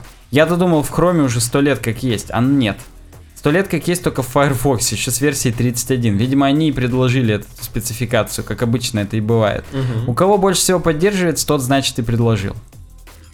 Ну ладно, продолжим дальше про эти CSS переменные. Здесь есть парочка прикольных моментов. Хотя, казалось бы, что тут может быть прикольного, но вот да. Причем а, одни переменные можно другим переназначать. То есть, видишь, здесь переменная primary color red, Мгм. и переменная логотекст переназначить primary color. И, соответственно, у нас тоже будет red в данном случае. Очень полезно для настройки тем, чтобы потом только одну переменную JavaScript сменить, а у тебя там все уже от нее высчитывалось, переставилось и так далее. Кроме этого, во функции var можно дефолтное значение указать. Мгм. Допустим, padding var pad, то есть, грубо говоря, берем значение переменной pad, но если ее нет, то пишем 10 пикселей, 15 пикселей, 20 пикселей. И все. То есть Прикольно. прям есть даже обратная совместимость. Можно как раз, если вдруг забыл ты перемен... Или даже, допустим, у тебя переменная определяется только в медиазапросе, опять же. А до медиазапроса используется дефолтное значение 10, 15, 20. Это, по-моему, прекрасно. И здесь есть сразу пример. Компонент header valor header color blue, а у текста var text color black. И мы в .component переопределяем текст color на 0.8.0, и он используется, black не используется, потому что дефолтное значение. А у header color мы используем blue, потому что он не переопределен, даже не установлен здесь сказано, поэтому остается синий в соответствии с fallback. Я, кстати, каждый раз спрашиваю наших слушателей, каково им слушать вот эти темы именно глубоко разработческие. Мгм. И нам сейчас опять будут шутить, что ха-ха, разработка, CSS это разработка, ха-ха-ха-ха. Но да, мы искренне считаем, что это разработка, потому что так или иначе это все Да, в след- да на C-Sharp в следующий раз им код отдадим просто и будем читать с его. помощью решарпера, да. Да. Так вот, как, как вам это все слушается? Пишите, говорите, мы про вас помним, не забываем. Так вот, этот метод особенно пригодится для стилизации веб-компонент. Смотри, веб-компонент, оказывается, она женского роб- рода, веб-компонента. Она. Не веб-компонентов стилизация, а веб-компонент. Ну, короче, в Shadow DOM можно использовать текст background и дефолтное значение. И если мы для основного приложения указали текст background, то в Shadow DOM тоже будет желтый фон, а если нет, то будет синий. Вот так вот.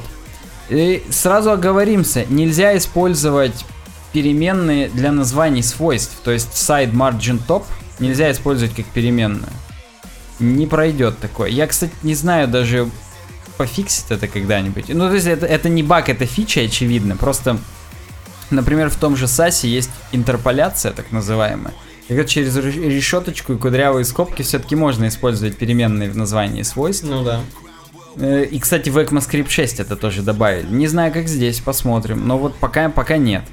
И нельзя даже в частях э, значений использовать. То есть, если у нас переменная gap равно 20, нельзя присвоить margin top, var gap и добавить пиксели.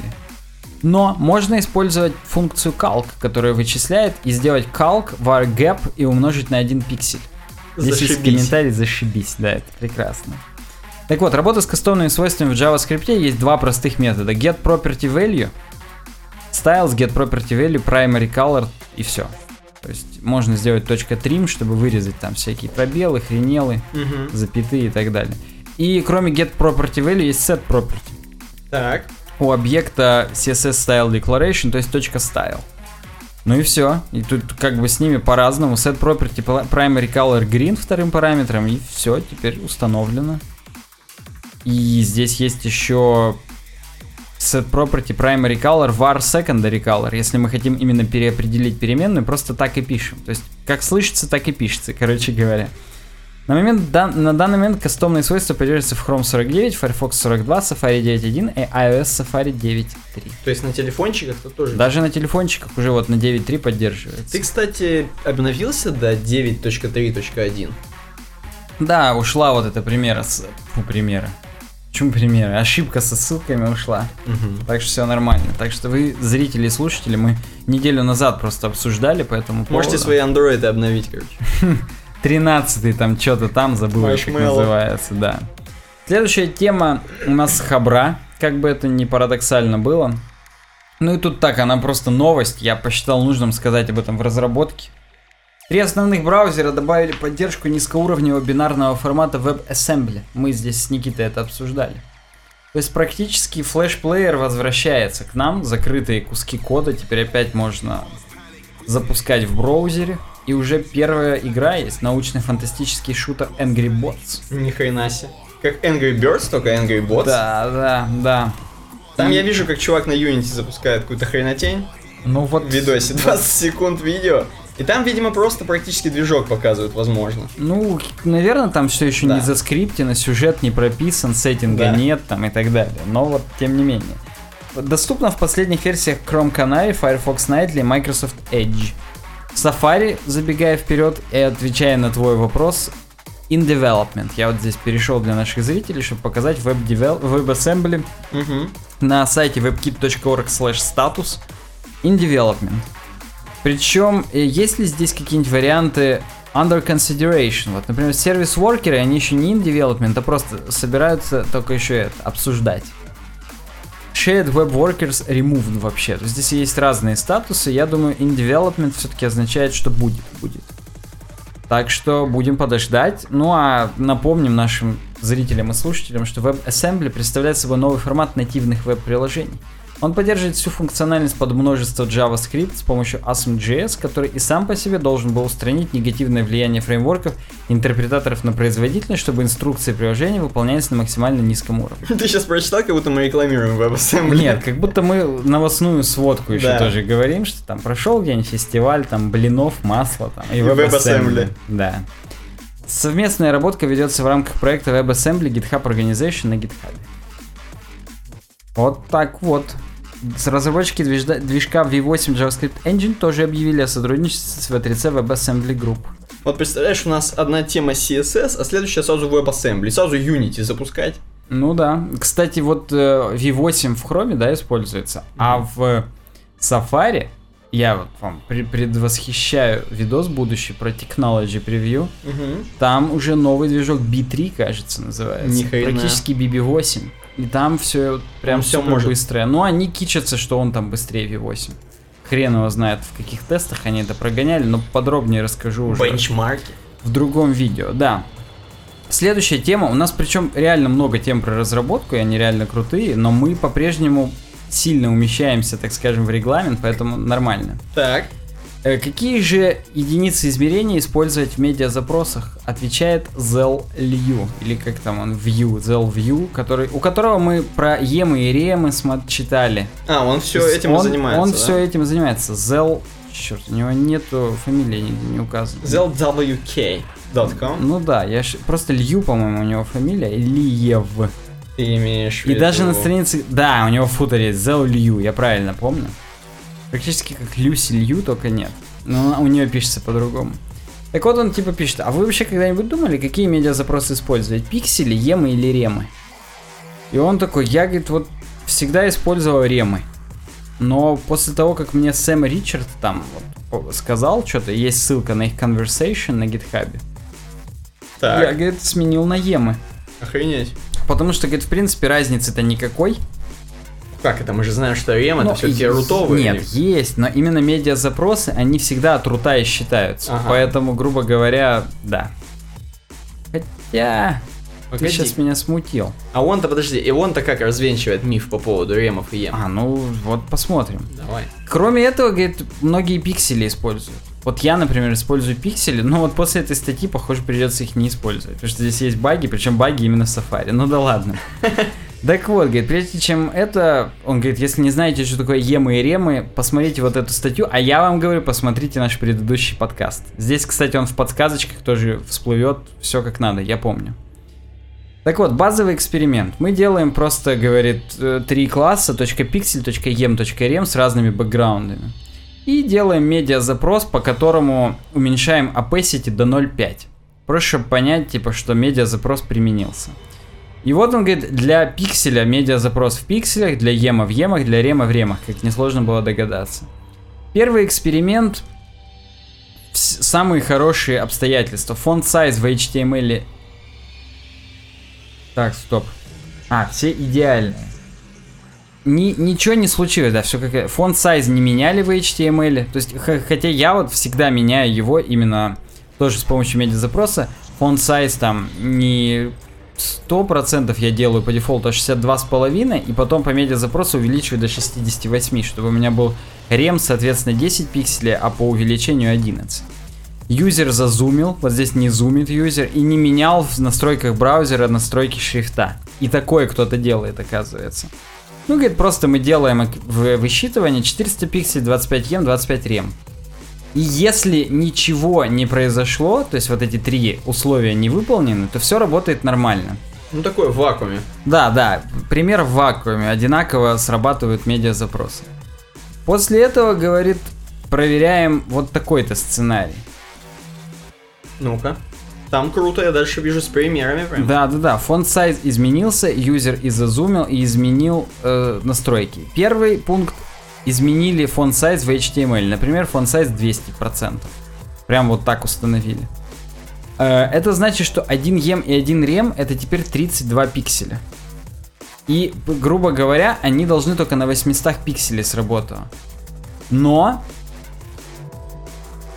э, на, в Chrome, Firefox и E11 все сработали на 400 пикселях. Типа все нормально, потому что фонд size должен, грубо говоря, работать только для шрифта, для медиа запросов не должен применяться.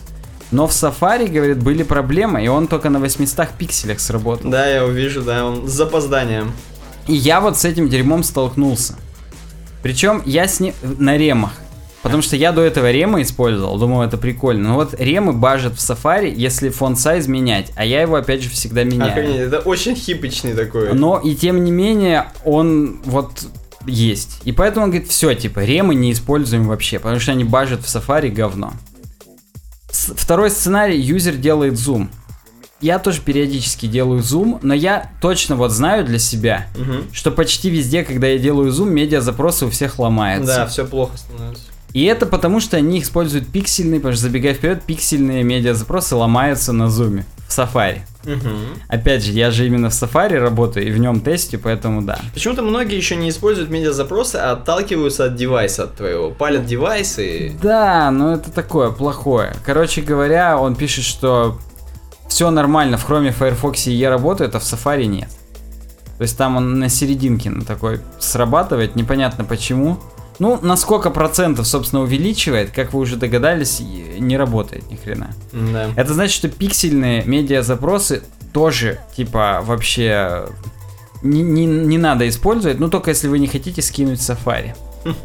Ну и третий вариант, это юзер сменил настройки в браузере, прям по дефолтному шрифту. По жесткому. Как Мирку кастомил. Причем, да, я даже не знал где, и он здесь пишет, что типа, ну вот для разных браузеров зайдите сюда, сюда, сюда, сюда, сюда, сюда, вот в Firefox Preferences, Content, Fonts and Colors и так далее. Он говорит, я в Safari даже найти-то не мог. Мгм. Но, говорит, я э, нашел, где сменить просто самый маленький шрифт. Короче, он изменил такую настройку, в Safari есть такая, что типа, сделай так, чтобы в Safari шрифт не был меньше, чем столько-то пикселей. И он сделал больше, чем 16, то есть тоже типа изменил. Получается там не 16, а 18.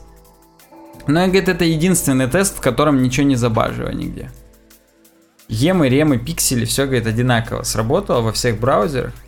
Ну и, короче говоря, все, типа, чуваки, кто использует пиксельные медиа запросы, вы Лохи. это, вы лохи, потому что в Safari у вас будет дерьмо, если юзер зумит. Офигеть.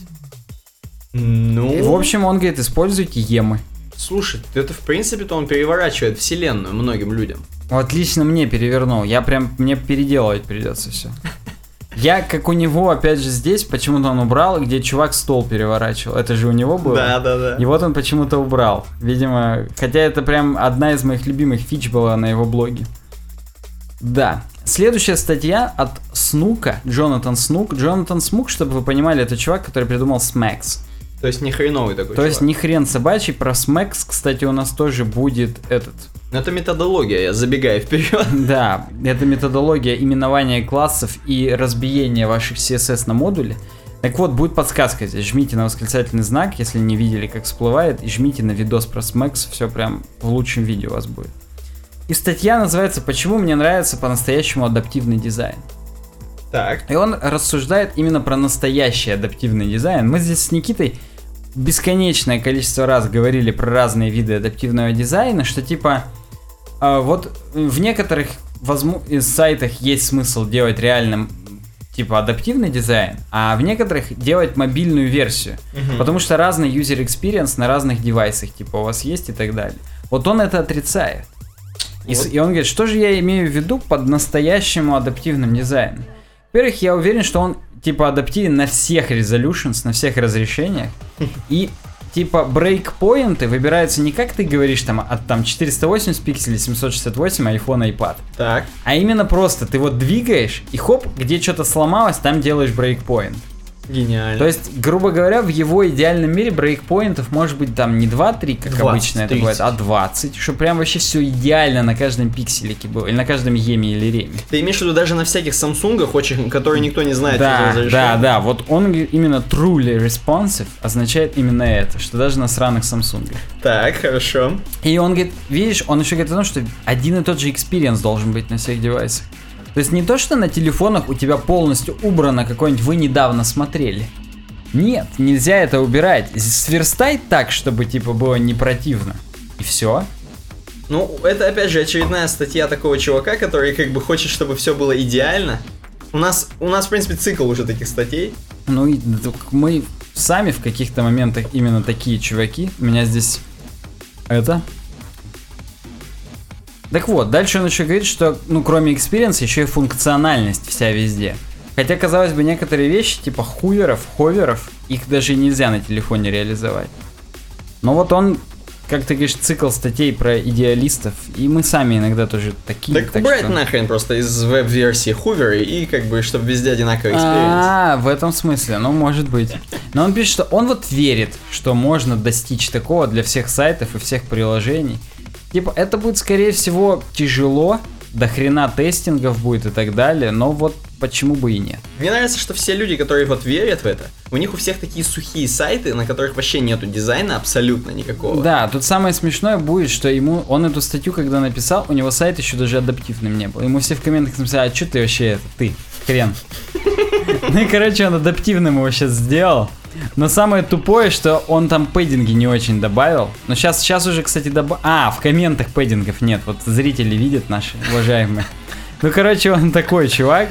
Он как бы идеалист, он сидит, рассуждает в- на, в кресле Теоретик. с, с сигарой или с трубкой даже там, читает газету в халате, но у самого ни хрена не адаптивное было. Смешно.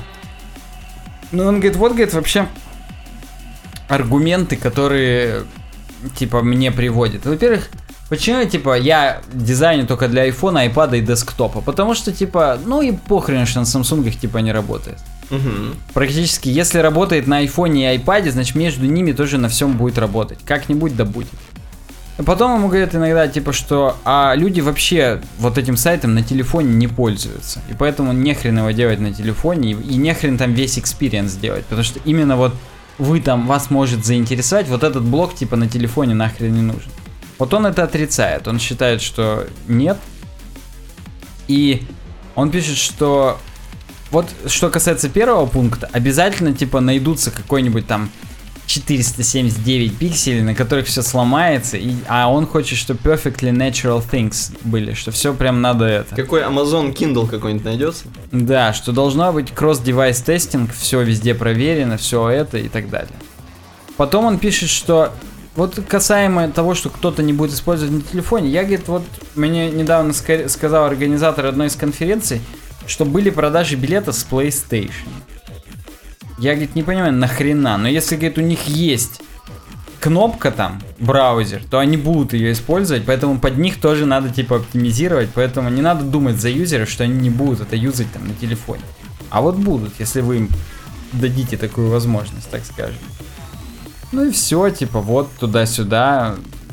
Вот он тут написал, что мне тут написали, что у меня не, не адаптивно. Все, я теперь сделал адаптивно. Прикольно. Мне знаешь, что нравится больше всего из всей статьи? Это у него футер, во-первых. Если ты проскроллишь, у него, во-первых, написано, что I think you are awesome. М. Это прикольно. И прикольно, что он себя запилил вот таким. То есть, грубо говоря, я помню, что с Max, там на обложечке книги, там такой типа маяк.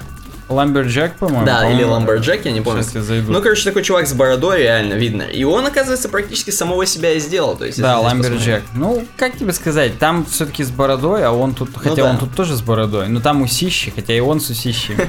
А натуре, подожди, похоже, себя Ты мне хочешь, можешь мне, хочешь мне объяснить, вот что это за хрень, как он это запилил вообще, вот эту картиночку себя? Ну, давай инспектнем элемент, как я это люблю называть. Shell, padding, да, это SVG-шечка. То есть он в принципе- Полигональный снук, то есть он себя прям назвал polysnook.svgo, svg optimization.svg. То есть он прям себя запилил векторного и футер поместил. гений. Прям крутой. Причем, э, ух ты, если сейчас я его уберу, то там будет background URL image line vpng. И там просто какая-то линия вертикальная слева появляется. Слева от Hi, I'm Jonathan Snook. Мгм. Странная какая-то хрень, непонятно зачем, но вот он себя сделал, и все круто. Прикольно, прикольно. Можно переходить к социальным новостям, ты имеешь в виду? Давай перейдем. И у нас как бы мостик от разработки про Apple. То есть мы немножко поговорили, что там вообще как. В, в- в Apple. Если мне не изменяет память, эту новость нам предложил Антон Яценюк. Да, тебе она не изменяет. И здесь на medium.com чувак Рич Тибет очень сильно бомбанул, лайк за слово бомбанул, э, написал статью про то, что Apple вообще тормозит весь прогресс. Apple is a bad news for the future of the web. Именно веб тормозит. Ну-ка, как И он говорит, чуваки, Apple, как бы, вы понимаете, да, что они вообще держат нас за яйца. Чем они нас держат? Они не дают ни одному браузеру на своих девайсах работать нормально, имеется в виду на айфонах и айпадах, потому что все браузеры ходят через Safari. Так. Он говорит, «Э, окей, ладно, э, ходить не дают. И также из-за этого очень многое то, что не поддерживается в Safari там и так далее, и так далее, нельзя использовать, я вот, я так понимаю, что вот этот interpreted код, то есть нельзя интерпретируемый код использовать в, типа нельзя web application ы именно писать, крутые. Ну понятно, ну там реально не работает ни service worker и вообще ни хрена в WebKit. И, грубо говоря, с учетом того, что э, доля айфонов реально гигантская, Да. то есть практически все мобилы от этого отрезаны. Вся платежеспособная аудитория на телефонах не сможет познать весь крутой experience, который наркоманы JavaScript придумали. Да, и он-то говорит, что как бы мы-то вот написали охрененное веб-приложение, а у вас там на девайсах нельзя будет запустить нормально. То есть мы-то можем сделать круто, но Apple нам не дает. И говорит, что а с чем это может быть связано? А возможно это связано с тем, что Apple хотят через App Store свои обычные приложения, native applications, толкать. То есть как бы в App Store ты должен, во-первых, поместить в App Store свой прил, ты должен написать его, что он был нативный, или на каком-нибудь там Swift. А, вот. Отдать сначала денег за Apple Developer этот сертификат Да. 100 баксов в год. То есть, в принципе, ты должен прогнуться под Apple, а он не хочет. И он говорит, что окей, ладно, значит, то есть вы нам ничего не даете, через App Store ничего не даете. Он говорит, что вообще-то кто-то, может быть, скажет, что это нормальная политика. Но- Я хочу, я прям хочу, чтобы Да. Apple никогда это не менял, и этот чувак болтяру сосал всю свою жизнь оставшуюся. Чувак реально, то есть чувак думает, что, во-первых, все так... Во-вторых, он просто не знает политику Apple. Вот честно, они так совсем, и с железом, и со всем, это в принципе у них такая тема, что они контролируют свой рынок, вот то, к чему они относятся, они это контролируют, как бы, для своего бабла, там, для своих каких-то нужд. Может быть, они сделают лучше, у вас хотя бы не будет ничего глючить, тормозить web application ы, которые вам никакие XSS-уязвимости не сделают. Да, я Вот. просто еще думаю, что если сейчас открыть дорогу вот этому JavaScript лихому, то разряжаться будут телефоны так, что ни один Apple не справится с их оптимизацией. И вот, и в последнем абзаце, который он назвал The Elephant, The Elephant in the Room, он пишет, что он приводит, с, что Тим Кук говорил, что, чуваки, у нас в App Store продается 100 миллиардов, короче, приложений. Так. И он подчеркивает, 100 billion apps download. То есть он как бы говорит, что App Store-то супер растет и бабло Ну, зарабатывает. и, и из этих типа 100 миллиардов, 6 миллиардов это тупая пловская часть. Да. Поэтому... Зависовый кусок говна. Как там его зовут? И Рич... Типбит. Да. Вот как бы такая статья о том, что Apple типа не дает разра- э, разрастаться людям с JavaScript, но она как бы очень спорная, то есть многие скажут, что да, действительно, что, блин, какого хрена все еще не пускают Chrome на телефоны. А я скажу, что... А он знает, что вот вышел Technology Preview Safari? И что, в принципе, Apple начали довольно активно следить на webkit.org slash статус прям писать, что мы делаем, что мы собираемся сделать, что мы уже сделали. То есть они вообще-то выровнялись, они уже не такие оголтелые чуваки, которые ни хрена не делают и не посещают конференции. Они уже назначили человека, который там ответственен. Ну да, мы еще вот несколько подкастов, наверное, подряд даже говорим про то, что люди жалуются. Там один чувак даже несколько статей подряд написал, типа, почему Apple там не... И к нему пришли хейтеры, написали ему в комментах, что сам дурак. Он еще одну ответную статью написал, да, что я равно- помню, помню, да. Да, Когда он был. писал Safari, это новый IE, но это уже прям было много месяцев назад, мне Да. кажется, в октябре, но да. Короче, были у нас такие темы. Можно переходить к Тору с hacker.ru. У нас есть новость для настоящих хакеров. И нам ее тоже настоящий хакер, по-моему, пред- предложил. А вот у тебя не написано. У тебя написано просто Тор Я вангую, что Алексей Атаманов, он нам все время с хакера предлагает Просто всякое. он нам предлагал, что-то у тебя было написано, что он предлагал. Ну, видимо... Да я видимо- уверен, что это тоже. Я просто Хорошо. это все одновременно написал. Ну, если нет, но он мог это предложить стопудово. Мы просто уже наших преданных фанатов упоминаем в суе Ну да. практически. Кстати, если хотите, чтобы мы вас упоминали, подкидывайте нам статьи. Может быть, будет много статей, которые вы кидаете, мы будем вычленять какие-то прикольные. Потому что пока мы сами собираем, сидим, потеем. Ну, большинство сами, но уже много нам и подкидывают, так что да. Почти весь исходящий трафик Tor порождают вредоносные боты. Вот такая статья на. М, Чувак из Cloudflare, Мэтью Принц, он, между прочим, глава Cloudflare, опубликовал в блоге такую вот статью про это. А Cloudflare, чтобы вы понимали, это облачная э, доставка контента, сервис доставки контента, как здесь Причем крупный. Крупный. Не просто Крупный так. сервис, да. Эм, и вот они спалили, что по меньшей мере 94% запросов, исходящих из Tor, порождают не люди, а боты, которые действуют с преступными целями. Тут очень крутая картинка нарисована, тут действительно такой бот, действительно с Да, преступными целями, прикольно, очень campaign to stop killer robots. Э, вот, значит, и господин, господин Мэтью Принц пишет, что, чуваки, э, оказывается, боты эти, которые ходят через Тор, они могут навредить чувакам обычным, которые ходят через Тор. То есть вы опасаетесь, когда вы там покупаете какие-то незаконные вещества, вот, ва- вас может как бы бот просто на вас попасть. И он пишет, что в принципе количество вот этих всех спам он еще там, короче, они провели охрененное исследование какое-то там. Мыло зарегали, на которое писали кучу спама эти боты. Оказалось, что, ну, это действительно из Тора боты все. По айпишнику они их там вычисляли. В общем, посмотрели, построили график такой красивый, растущий про то, что эм, с- со временем количество спама, вот именно комментов спамовых от этих ботов увеличивается. До короче, 70% почти уже да. дошло. И они сказали, чуваки, а у нас вообще есть защита на Cloudflare от таких ботов, почему бы нет? Э, Мы делаем такую хрень, что когда к вашему контенту начинают доступаться сильно, и какие-то именно с плохой репутацией айпишники, они предлагают ввести капчу этим ботам. Опа! Ну, было, было. Помнишь The Fappening, вот этот вот Да, да, да, момент? да, да. И там один из топовых сайтов был защищен Cloudflare как раз вот этой хреной. Между прочим, там сраный WordPress был накатан. Да, 2014 еще тема, 2015 не было тогда. Да, выкладывали там фотографии из iCloud. Ну вот, короче, Мэтью Принц, собственно, пропиарил свой Cloudflare. Кто, кому надо, пользуйтесь. Но я так понимаю, это, в принципе, за баблинский, за хороший.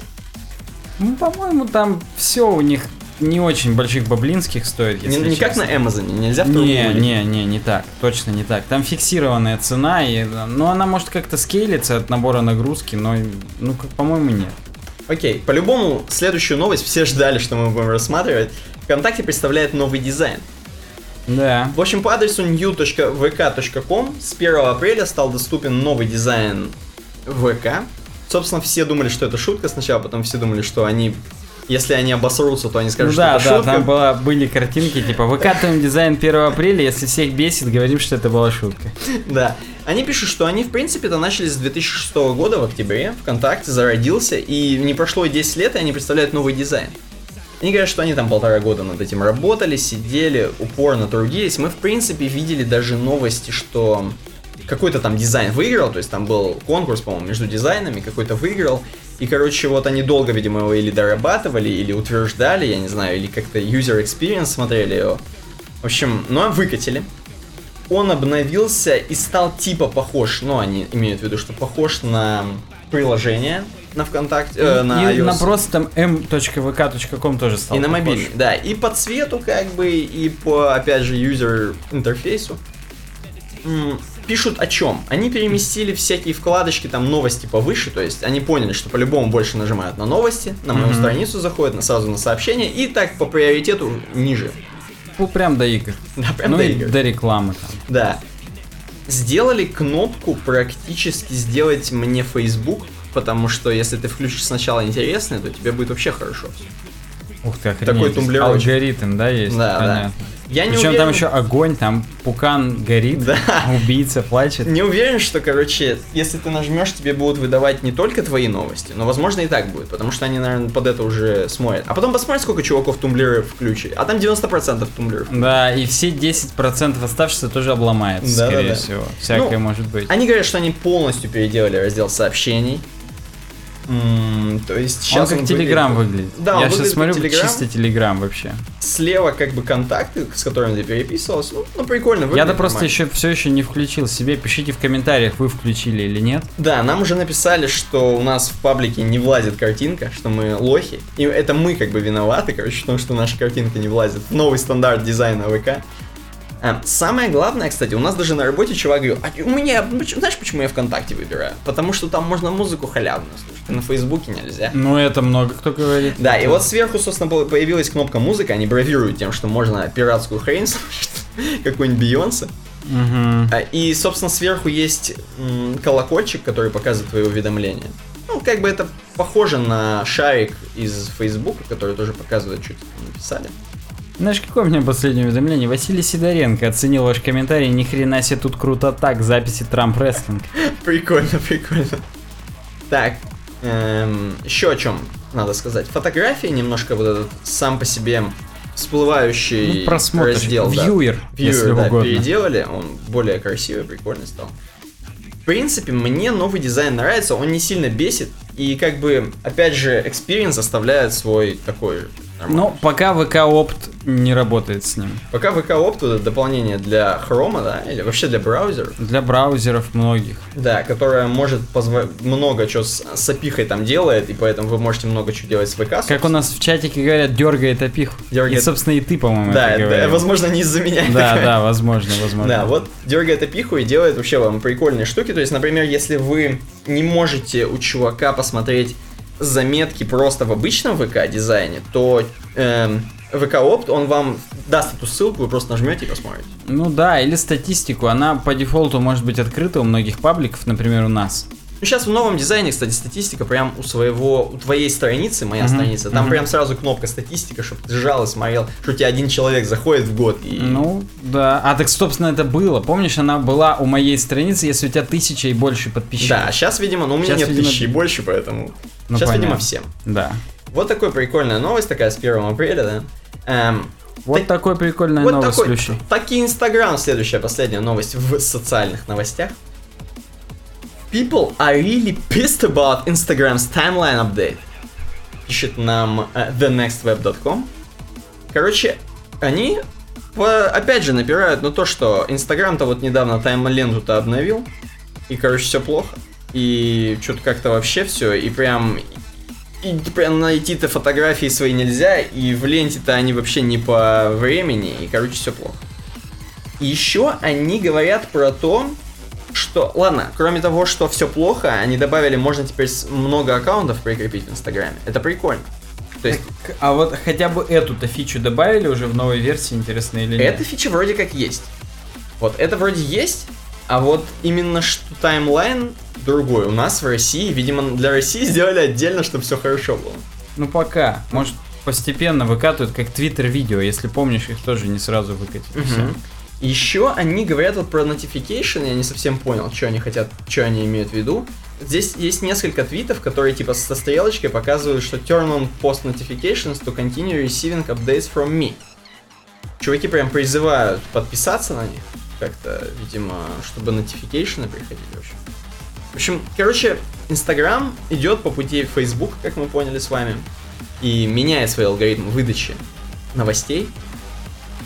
Да, добавить аккаунт можно уже. Multiple аккаунт В сработает. общем, непонятно, это хорошо или плохо. Это, опять же, из той же серии, что Твиттер будет ли 100 тысяч символов или не будет. Ну, я уверен, что Инстаграм будет, потому что это фейсбучное Да. дитё, и там-то это уже было давно, и там тоже была вот эта тема. Хотите все еще меня видеть у себя в ленте, нажмите подписаться. То есть там в Фейсбуке все прям точно так же было. Окей. Кстати, одна из картинок уже материалы недоступны здесь. Я Там вот что-то- боюсь, что там было вообще.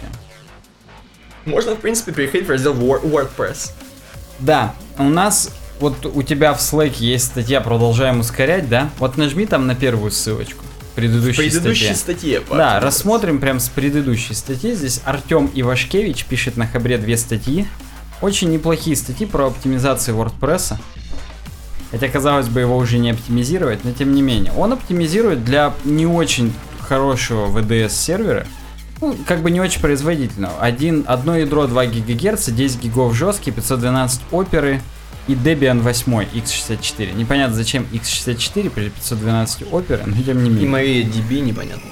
Ну, MariaDB, потому что она быстрее MySQL. Он, собственно, это обосновывает. Так. Давай посмотрим на схему работы системы. Вот есть посетитель, он попадает на webshake.ru, случается перенаправление на HTTPS, если он по 80-му порту тыкается. Мгм. После этого Nginx спрашивает у Varnish, есть ли уже кэш конкретно этой страницы. Если он есть, отдает кэш. Если нет, то он дергает HTTP Мгм.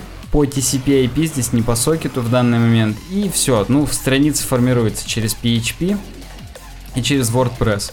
После этого WordPress, если обновляется какая-нибудь статья, с помощью плагина Varnish HTTP Purge дергает Nginx и кэширует эту страницу уже в новом варианте, чтобы у всех юзеров был, была всегда последняя версия. Во-первых, у меня сразу вопрос, почему не PHP 7? А я здесь был ему в комментариях, и в той статье, где он продолжает, он перешел А, на он PHP говорит- 7. И просто мне сразу это, знаешь, что напоминает? Как будто это схема из фильма «Один дома один» какой-нибудь, допустим. Он прям хочет туда, а там... да, вот да, там, где он шарики елочные Да, да, раскидал, вот это все, банки с краской, с веревкой. Мгм. Ну так вот, здесь он, ну, я, собственно, описал уже всю систему. То есть, э, почему MariaDB? Потому что это самый производительный форк MySQL, и он полностью совместим с WordPress. А он не говорит, почему он Gings, а не Apache? Я не знаю, ну, как бы доподлинно известно, что Nginx быстрее отдает статику. Мгм. А с учетом того, что здесь используется Varnish, который кэширует все страницы, то Nginx и отдает статику статически кэшированной Varnish страницы. Поэтому, блин, это просто быстрее. Сейчас у нас пацаны-то, короче, с айпадами просто. А тут что? Какой варниш? Алло. Ты имеешь в виду э, Зои нас слушает, который Да. iPad заменил на ноутбук и скетчбук? Да-да-да. Вот у наших чуваков сейчас скетчбуки упали на пол от таких тем.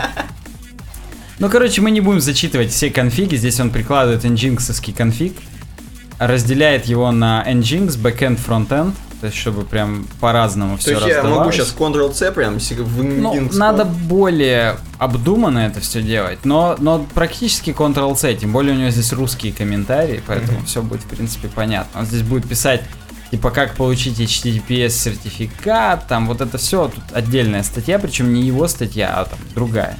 Так. Ну, неважно, потом он накатывает варниш, пишет, что все вот так вот туда-сюда, backend, frontend, VCL, deliver и так далее, все копирует. Он пишет, что э, работает на TCP IP, а не на сокетах, потому что там какие-то проблемы у него были с 502 ошибкой. А варниш-то это хрень, которая кэширует именно? Это, да, это кэширует конкретные запросы по страницам. То есть это не как в V3 Total Cache, просто кэш страниц, но он все равно через PHP проходит. Здесь это прям реальная статика. И тут именно Nginx с варнишем коннектится, контактирует, и если по этому адресу уже что-то есть, он отдает прям статику. Я всё. просто тогда возвращаюсь к нулевой нашей теме, не к первой, а к нулевой. В принципе-то на SmartApe можно же накатить на Все, отдельный. на VPS-ку это можно будет накатить, и потом будет отдельный видос, как я это все накатываю. И у них, кстати, PHP какой? Ну, не 7, конечно, но... Где у них? А, ну, На собственно, SmartApe какой поставишь, такой Там будет. какой, да. А на этом, на... На shared е, естественно, 5.4. Понятно. Даже не 5.6, а 5.4. Ну, извините, а что еще? Мгм. Так что вот такая вот история. Прикольно. Так, Ну, а мы, продолжим, возвращаемся, продолжим. да? Нет, мы все еще мы еще- очень шустрые, бла-бла-бла. Я просто скажу, что он еще здесь делает. Кроме варниш, кон- конфига и так далее. Он потом пишет все reload, PHP, FPM, то есть он пишет Maximal Children 10 для такой, для его конфигурации это нормально. Но он здесь прям показывает, э, как и что. То есть если у вас немного VPS и VDS по-другому, Мгм. то э, вы можете проскейлить, увеличить Space Servers побольше, старт побольше и так далее, если у вас ресурсы позволяют. Установка настройка MariaDB здесь тоже все довольно прозрачно, она не, не сложная, и он отключает именно DB, тип э, таблиц, использует my и сам, потому что он быстрее. Запись выполняется редко, поэтому именно DB здесь нахрен не нужен. Так что вот да. Но он об этом еще будет говорить там, где он продолжает, потому что там он из my и сам перешел на... Как же там он называется? Extra DB. Охренеть. Прям вообще, он там На познает... экстази при- перешел. Да. Плагин Varnish HTTP Purge, как я уже говорил, он пержит страницы, как бы это ни звучало, зачем после изменений. Нас закроет этот подкаст Роскомнадзор, за что мы тут перджим все подряд. Ну, короче, в итоге, long story short, Простите, я перешел на английский. С 845 ожидание сократилось до 104 миллисекунд. Охренеть. Ну и это именно просто по загрузке. Он да- дальше в следующей статье он сейчас стресс-тесты будет проводить. Поэтому возвращаемся в ту статью, где он продолжает ускорять блок на Подожди, WordPress. а я просто сразу, я должен это на каждую хрень накатывать? На каждый сайт такое мутить? Или ты просто на сервак настроил и вообще нормально все? На сервак настроил, потом для каждого сайта отдельный нжинксовский конфиг. Просто пишешь бэкэнд, фронтенд и все. Понял. Но Так. это, это недолго, это там потом уже будет к копипасте все сводиться к генерации нового HTTPS сертификата, так что да. Хорошо. Ну и все, он здесь пишет, что все круто, сократилось с 820 миллисекунд до 30 ожидания и генерация с 770 до 65 миллисекунд. Но, говорит, э, мы, я, говорит, решил еще больше, дальше пойти. Ну и плюс ему там просто говна на вентилятор в комментариях накидали, он попытался учесть все, так скажем, пожелания. Отключил лишние плагины. Вот в статье, в которой именно вот такие вот супер конфиги, есть пункт «Отключаем лишние плагины». Джетпак отключаем, пацаны. Он отключает Crayon Syntax Highlighter, который у нас, кстати, на UWeb дизайне тоже есть, который я тоже буду отключать, видимо. Четыре с половиной раза быстрее все работает. Короче, там много JavaScript, всякого говна, бла-бла-бла. Он просто стилизовал тег пре и был таков. Уменьшилось, опять же, с э, 770, да, до 170. Короче, до хрена. Потом он изменил движок таблиц с My и сам на ExtraDB. Почему ExtraDB он выбрал? Здесь было, у него два, два варианта было. Aria и ExtraDB. Ага. Но он решил выбрать ExtraDB, а не Ario, потому что он потом это будет интегрировать с, с NoSQL решением Handler Socket, который работает только с InnoDB и ExtraDB. Мгм. Но он, к сожалению, не нашел пока Handle Socket для PHP 7, есть только для PHP 5.6. Мгм. А он PHP 7 уже делает.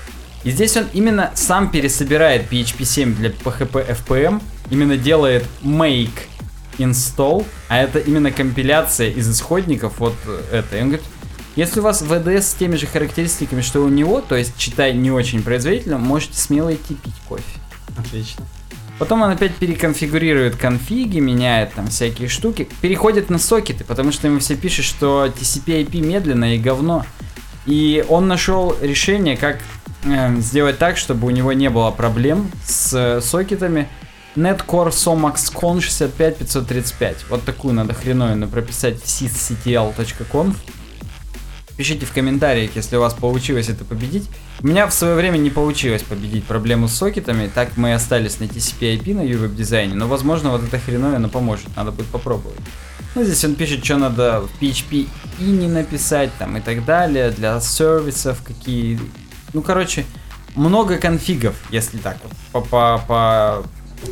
Он- То есть чувак реально разбирается именно в сервачной теме? Да, да, чувак, он такой. он- Потому что он выключал плагины потом, это смешно. Да. Не, самое прикольное, знаешь, что из всего этого? Кроме того, что вот вообще все, у него хватило смелости это написать на хабре и э, по- побороть все комментарии, типа, а что ВП настолько убог, что не подавляет, не, под, не, под- не позволяет добавить пару строк HTML в шаблон, там вот дальше. Да, чтобы да. вот это про WordPress написать, что мы ускоряем WordPress, это вообще надо смелости. Ну, иметь. вот, собственно, первая эта статья у него из песочницы. То есть Ага. его из-за нее приняли, а вторая уже именно туториал. То есть он уже полноценный э, хабра-житель. Хабра-юзер. Так вот, и следующий пункт настройка Edge Site Includes Varnish. Короче говоря, есть статическое содержимое, есть динамическое.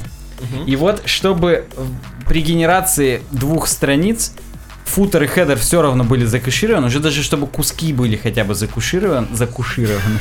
Прям, короче, супер кэш. Он еще настраивает отдельно Edge Site Includes. Это такая довольно тяжелая хрень. Надо отдельно писать конфиги, опять же, и так далее. Ну, вообще, конечно, просто сделать true и пару блоков заменить. Но тем не менее. Короче говоря, он даже потом в PHP сами теги, в индекс PHP, footer, header и так далее, пишет прямо отдельные куски. Мгм. То есть он меняет уже практически саму суть WordPress. Сама суть. Ё-моё. Да, if get dynamic header, static header, get header die, полный. Так что вот так вот. Если не поняли, как работает, поясню, он здесь пишет. Он поясняет. Так что если вы не поняли, он вам поясняет, посмотрите, там на самом деле не сложно. То есть, в принципе, это такое. Представляешь, ты вот это все наворотил, потом тебе заказчик деньги не дал. Ну да, такое, конечно, только на своих лучше делать сайтах. Ну, хотя бы тестировать. Если ты потом это, да, Command Shift, Command... command Shift. Command S. Ctrl-C, Ctrl-V, короче, я хотел с командом сказать, я не могу уже заговаривать к концу дня. Пол двенадцатого в Челябинске. 289 миллисекунд у него время загрузки по пинг-дому. А по пинг-дому это дохрена. У него, правда, ВДС в Амстердаме, он из Амстердама и тестировал. Но на пинг-доме достичь 289 это пипец. Я прям вам так и скажу. Именно пипец. Your, web, your website is faster than 99% of all tested websites. Короче, он здесь по Роберту Дауни младшим в закат просто ушел и все. Мне понравилось, как ты по радио сказал, что у нас пол в Челябинске. Ну потому Слушаем что слушаем рождественскую да. музыку. У нас как на Energy, сейчас подкаст закончится, мы свет на кухне выключим, а ноутбуки будут гореть, и, му- и музыка-то будет и винам всю, запущен. всю ночь, хреначе. Да, винам плейлист любимые. Или любимые два даже. Да, да, да. Ну, короче, он про эффективное сжатие, еще ему говорят, что можно gzip сделать именно модуль gzip static. И он там прописал по-разному gzip для фронтенда и для бэкенда. Короче, его прям по полной вздрючили. Заставили еще круче оптимизировать, но и он достиг просто до свидос. Сервер упал при нагрузке в 276 одновременных залогиненных юзеров. Время ответа составило 7 секунд всего лишь. Ну, здесь все, естественно, пишут комментарии. Ага, сейчас, сейчас я найду, найду, найду, найду. Не могу найти. Типа, ага, вот WordPress тупой г... А, даже с кучами кэша, сжатий и отказов от плагина простой бложик падает на 200 пользователей. Что-то в этом мире не так. Ну и чувак отмазывается, что с таким железом это вообще до свидос нормально. То есть тут такое. Так что вот, вот так вот с WordPress у нас даже... Это только причем первая тема. А у нас их две. Так, отлично. Ну, правда, вторая смешная. На сайте wordimpress.com. Заметь, типа... Прикольно. В это. Я уже даже не помню, как импресс переводится. Ой. Ну, типа, в... Воодуш... Не, воодуш... не Вот я тоже не могу вспомнить. А, не... удивлять как-нибудь. Удивляй, да, mm. да, удивляй с WordPress. Хотя, казалось бы, как можно удивить, кроме того, что кроме с, того, что... с 200 там юзерами падает бложик простой. Короче, он пишет, что много плагинов есть для кастомизации админки. И у нас, кстати, есть видос про кастомизацию админки. Здесь в подсказках опять же появится. Я сейчас даже маркер себе сделаю, чтобы не забыть добавить. Так. Э, вот, в которых э, мы рассказывали, как логинку кастомизировать, как цветовые схемы делать кастомные для WordPress админки. Здесь они пошли дальше по Филу Шиллеру и рассказывают про плагин Admin Columns. Тут некий Рассел Эрон с проколотой губой нижней. Да, да, автор ты имеешь в виду. Да. Тут он тоже, причем по радио. Theming your WordPress dashboard с Расселом Ааром. Ни хрена себе, круто. Он прям крутой, да. Так вот, Admin Columns — это плагин, который позволяет добавить э, колонки именно в листинге постов, например. Чтобы у тебя прям в листинге постов был виден featured image. Очень крутая тема, он прям недоумевает, почему это все еще не в коробке. Угу. Но там удобный конструктор есть этих колонок, то есть он здесь есть скрины из этого плагина, сколько процентов ширины эта колонка занимает, как она называется, откуда берет инфу и так далее. То есть тут прям несложно. И он даже есть колоночку, добавляет, последний раз модифицировалась таким-то юзером. Типа вот для их комьюнити сайта очень важная инфа, кто накосячил, кто лоло. Кроме этого, он рассказывает про Simple History, и там есть типа страница в админке, в которой просто вся хистори написана. За последние 30 дней вот этот юзер изменил то-то, а этот добавил то, а этот переписал это и так далее. То есть очень удобно для таких сайтов, типа журналистских. Да, да. То есть, ну, он, видимо, именно для Russell Envy у него там какой-то сайт. Ну, короче, видимо, для там, где много юзеров работает, там вот именно его примеры прям хороши. Хотя вот эти колонки, они крутые. Вот даже featured image, вот это, это прям круто. Угу. То есть вот здесь оно именно на самом скриншоте этого плагина. Так вот, кроме этого есть Control Admin Access, и он позволяет создать практически очень кастомный experience, для, а, создать отдельного юзера, такого mm-hmm. типа гость, ему раздать права только вот на вот на пол странички вот на этой, посмотри листинг наших постов, но ничего не меняй, там вот так вот. Прикольно. Практически начальнику раскидать один аккаунт, который только вот видеть вот какую-нибудь историю, кто как работает. Ага. Он как бы ничего изменить не может, но палить может. Ну и в случае чего этого юзера отменить там и так далее. То есть такое Начальника прям... отменить? Да, да. То есть очень такой лайтовый experience, прям выбранный для кого-то конкретного. Ну, кроме этого, хочется сказать про плагин Advanced Custom Fields Pro. именно pro версия, в которой добавлено прям так много всего, что просто охренеть, она меняет вообще все. Как мы добавляем custom field ы для постов, для таксономии, для юзеров, прям. И даже страницы с настройками с его помощью можно делать, отличная штука. И кроме этого, кастом PostType UI можно использовать. Но я вот в последнее время предпочитаю... Хотя, кстати, он недавно обновился, в том смысле, что прям обновили интерфейс в нем. Он очень удобный стал. До этого многие были косячные темы. Там много добавили опций, которые уже добавили на уровне опихи, но на уровне плагина их нельзя было еще менять, дергать. Теперь сделали все нормально. Так что пишите в комментариях, какие вы используете плагины для кастомизации, и смотрите наш второй вот тут видос тоже. Обязательно здесь в подсказках. Давай, Никита. Окей, научпоп, последний раздел в нашем сегодняшнем подкасте. Сразу, сразу перейдем к инфографике, то есть прям можно смотреть, кто смотрит, и слушать, кто слушает, собственно. 56 лет эм, как бы путешествий по космосу, я бы так это назвал, то есть исследований, космических каких-то исследований в этой инфографике. Именно причем исследований фактических. Не то, что в телескоп наблюдал еще Коперник, пока его сжигали, а вот именно, а именно, именно полетели, когда в космос полетели, полетели да, что-то зафиксировали, да, куда-то сели, куда-то что-то прилунились присатурнились, возможно. Ни хрена себе, приуранились. Тут, короче, знаешь, в чем особенность этой инфографики? В том, что здесь она сначала нарисована красивенькая такая, прям как мокап на доске. Ну, типа, распечатайте себя в офис повешайте, где кирпичи на стене. Да, но здесь вот есть картиночка, она как бы не очень увеличивается, самая первая картиночка, которая общая. Угу. Но здесь есть вырезки, фрагменты этой картиночки, и они нам немножко увеличивают. И вот здесь очень много всяких переплетающихся линий, которые показывают нам, что там как летали как вокруг Земли сколько раз летать. Ты посмотри, сколько вокруг раз Земли всяких разных линий. Я думаю, это сколько спутников в данный момент вокруг нас вращается, грубо говоря. А где Гагарин? Гагарин уже все. Я вас любила. Ой, он должен быть где-то, я не знаю. Вот, здесь есть, э, опять же, на фрагментах показаны нам спутники всякие различные. Вот-вот, я и думаю, это как раз линии, на которых там номера подписаны, а ага. внизу сноски, какие спутники где вращаются. И я, между прочим, здесь сразу мне бросается в глаза филе, который мы рассматривали недавно. Да? И, и Розетта. А где, где? А я сейчас тебе покажу. Вот тут. Не, вот Розетта, вот а, название снизу, дерьмо. Я выше пытался название прочитать, там где Orbitair, Lander. Да, да здесь прям написано, что Розетта это орбитальный спутник, а Филе это лендер, именно станция, которая опускается. Которая Вау. При, прилунная, да, это прикольно, то есть мы что-то знаем уже. Представляешь, мы скоро Илонами масками будем. Так мы все эти будем знать. Хайджинс там вот есть станция на Титане. Охренеть может. Представляешь, ты вот, ты представляешь? Вот, Дальше показаны, опять же, фрагментик такой. Сатурн и в несколько уровней точки стоят. Но я... это у Сатурна просто до хрена спутников именно природных. Да, лун. Я так понимаю, это их название, без прикольчиков. Конечно. И они всякие Калипсо красивые, Янус. А это, Янус это, кстати, красивое название. Эпиметус, Прометеус. Самое главное, давай для наших эм, подписчиков, слушателей, зрителей. Здесь есть вообще ссылка, чтобы скачать и распечатать себе в офис повесить? Эм... Я вот здесь есть несколько Pop Chart Lab. Я думаю, вот а, вторая ссылка да, Chart of Cosmic Exploration. Да, здесь есть Pop Chart Lab. Да, и... она очень долго грузится. Click Image to activate zoom. Блин, 38 баксов она еще стоит. Ну, в общем, нормально. Они, ну нет, 38, я надеюсь, это все-таки уже отпечатанные.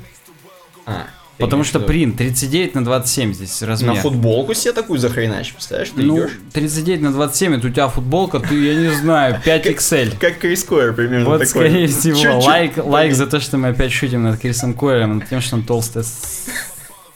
Толстый разработчик. Да, толстый. Ну нет, тут зум прям неплохой, я тебе скажу. Я сейчас смотрю, там хорошо. Сатурн, Мethon, Дион, Хиперион. Отличные названия. Окей. Э, следующая про, про наши российские разработки статья. Ух ты. ну -ка. Российский процессор Байкал. Все мы знаем Байкал, собственно. Я, я надеюсь, для наших вообще не, не секрет, что Байкал это, в принципе, такое озеро у нас есть. Это еще газированный напиток. И такое газированный напиток. Озеро, между прочим, самое глубокое. Оно там одно из топ глубоких озер. Так оно топ по количеству пресс Пресс- Ой, простите, пресной воды в одном месте. В одном месте, да. И самое главное, что... Вот мне кажется, в таком озере, как Байкал, должно быть какое-нибудь Несси, лохнесское чудовище какое-нибудь. Да, Потому что там- согласен. Там очень крутые, на самом деле... Да, да, очень крутые природы. Да, там знаешь, кто должен жить? Тот, кто напился газировки Байкал, вот такие люди. Так вот, короче говоря, российский процессор Байкал, это просто название. Чуть-чуть еще. Давай. Это, я недавно, ну не недавно, уже, может, год назад смотрел Байкал Орел и Решка. Мгм. Я вот себе представляю, что Байкал представлял. Это такое озеро, вот ты идешь по лесу, практически раздвигаешь лианы, такая, оп, и Байкал. Мгм. А там оно в пустыне в сраной находится, вообще реально в пустыне. Ты стоишь, и вот перед тобой Байкал. И там буряты только живут вокруг него, и, и, все. Прикольно. И там даже у них, из-за того, что буряты они буддисты, самый дорогой отель на Байкале стоит 1004 в месяц. У нас в Челябинске дороже стоит. Ну, я знаю, что там... И там дешево. одноэтажные деревянные дома просто. И это самый топ, что может быть, потому что буряты верят, что там типа не в роскоши, счастье там, а так далее. То есть там прям вообще прикольно. Прикольно, прикольно. Так вот, собственно, а статья-то про процессор Байкал под названием Байкал T1, T1. Я думаю, что можно по-русски называть, потому что так как российская разработка, Байкал Electronics, между прочим, называется. Вот. Ну, российская, потому что Э, разработка. Российская. Маленький процессор такой. 5-ваттовый, я так понимаю. И может работать даже без радиатора. Ну 5 ватт это очень маленькое измещение тепла, это просто ни хрена. То есть вообще не выделяет практически ни хрена. Процессор встроен в три контроллера, э, три контроллера Ethernet. 2 гигабитных, один 10 гигабитный. Охренеть. То есть, в принципе-то, в принципе-то, это нормально. Но, читаем дальше. Контроллер памяти DDR3600, оперативка, э, которая, в принципе, то есть, я так понимаю, контроллер памяти, то ты можешь туда поставить DDR3 Ну дополнительно. не в сам процессор, а в смысле просто контроллер, он теперь не в северном мосту по новым архитектурам, а в самом процессоре. Поддерживает до 8 гигабайт. Всего лишь. Да. Но зато по частоте 1600, не по старой 1333, а вот по 1600. Хотя это тоже уже давно не новое, с учетом того, что DDR4 память вышла. Ну ладно. Ну вот, контроллер SATA 3.0, 6 гиг... И. PCI 3.0, что характерно. PCI то есть 3.0. не совсем старье. Не совсем. Контроллер USB 2.0, вот это старье. Ну, чуть-чуть от это. Да, э, про- процессор сам, собственно, сделан по техпроцессу 28 нанометров. Как мы поняли, сейчас топчик это 14 нанометров. Да, самый. два раза меньше уже. Э, встроенный кэш 1 мегабайт. Чис- Сейчас где-то и 6 встречается, то есть Да, такое. ну и частота 1,2 ГГц. Мы к чему это все читаем? К тому, что, в принципе, процессор не самого нового такого порядка, да, но он маленький. Но с учетом того, что это мы-то вот прям с нуля практически все теперь С разрабатываем. учетом того, что чуваки паяльниками реально замутили, то есть не то чтобы там... эм, и тут, как бы, опять же, там есть обсуждение огромное про то, что, чуваки, а у нас вообще откуда опыт э, делать процы 28 нанометровые? Там прям быдлят практически в комментариях и говорят, что, а чуваки, какая это российская разработка, если у нас даже не было опыта про- производства? А чуваки пишут, что они до этого в Тайване там где-то работали Мгм. и просто сделали у нас уже от души, от сердца. По Вот. производительности сопоставим с процессорами Intel Atom и процессорами современных смартфонов. То есть можно, в принципе, даже в, в ноутбуке, в маленькие ноутбуки ставить. Да, здесь дальше будет фотография как раз плат для тестирования формата micro ATX, который в неттопах и используется. Между прочим, мне нравится, что они заказали у кого-то там, сейчас я скажу у кого, типа у Lenovo, да, у Lenovo они попросили, давайте сделаем моноблоки Угу. эм, с вот с этим вот, как бы, с Мгм. этой комплектухой. Так.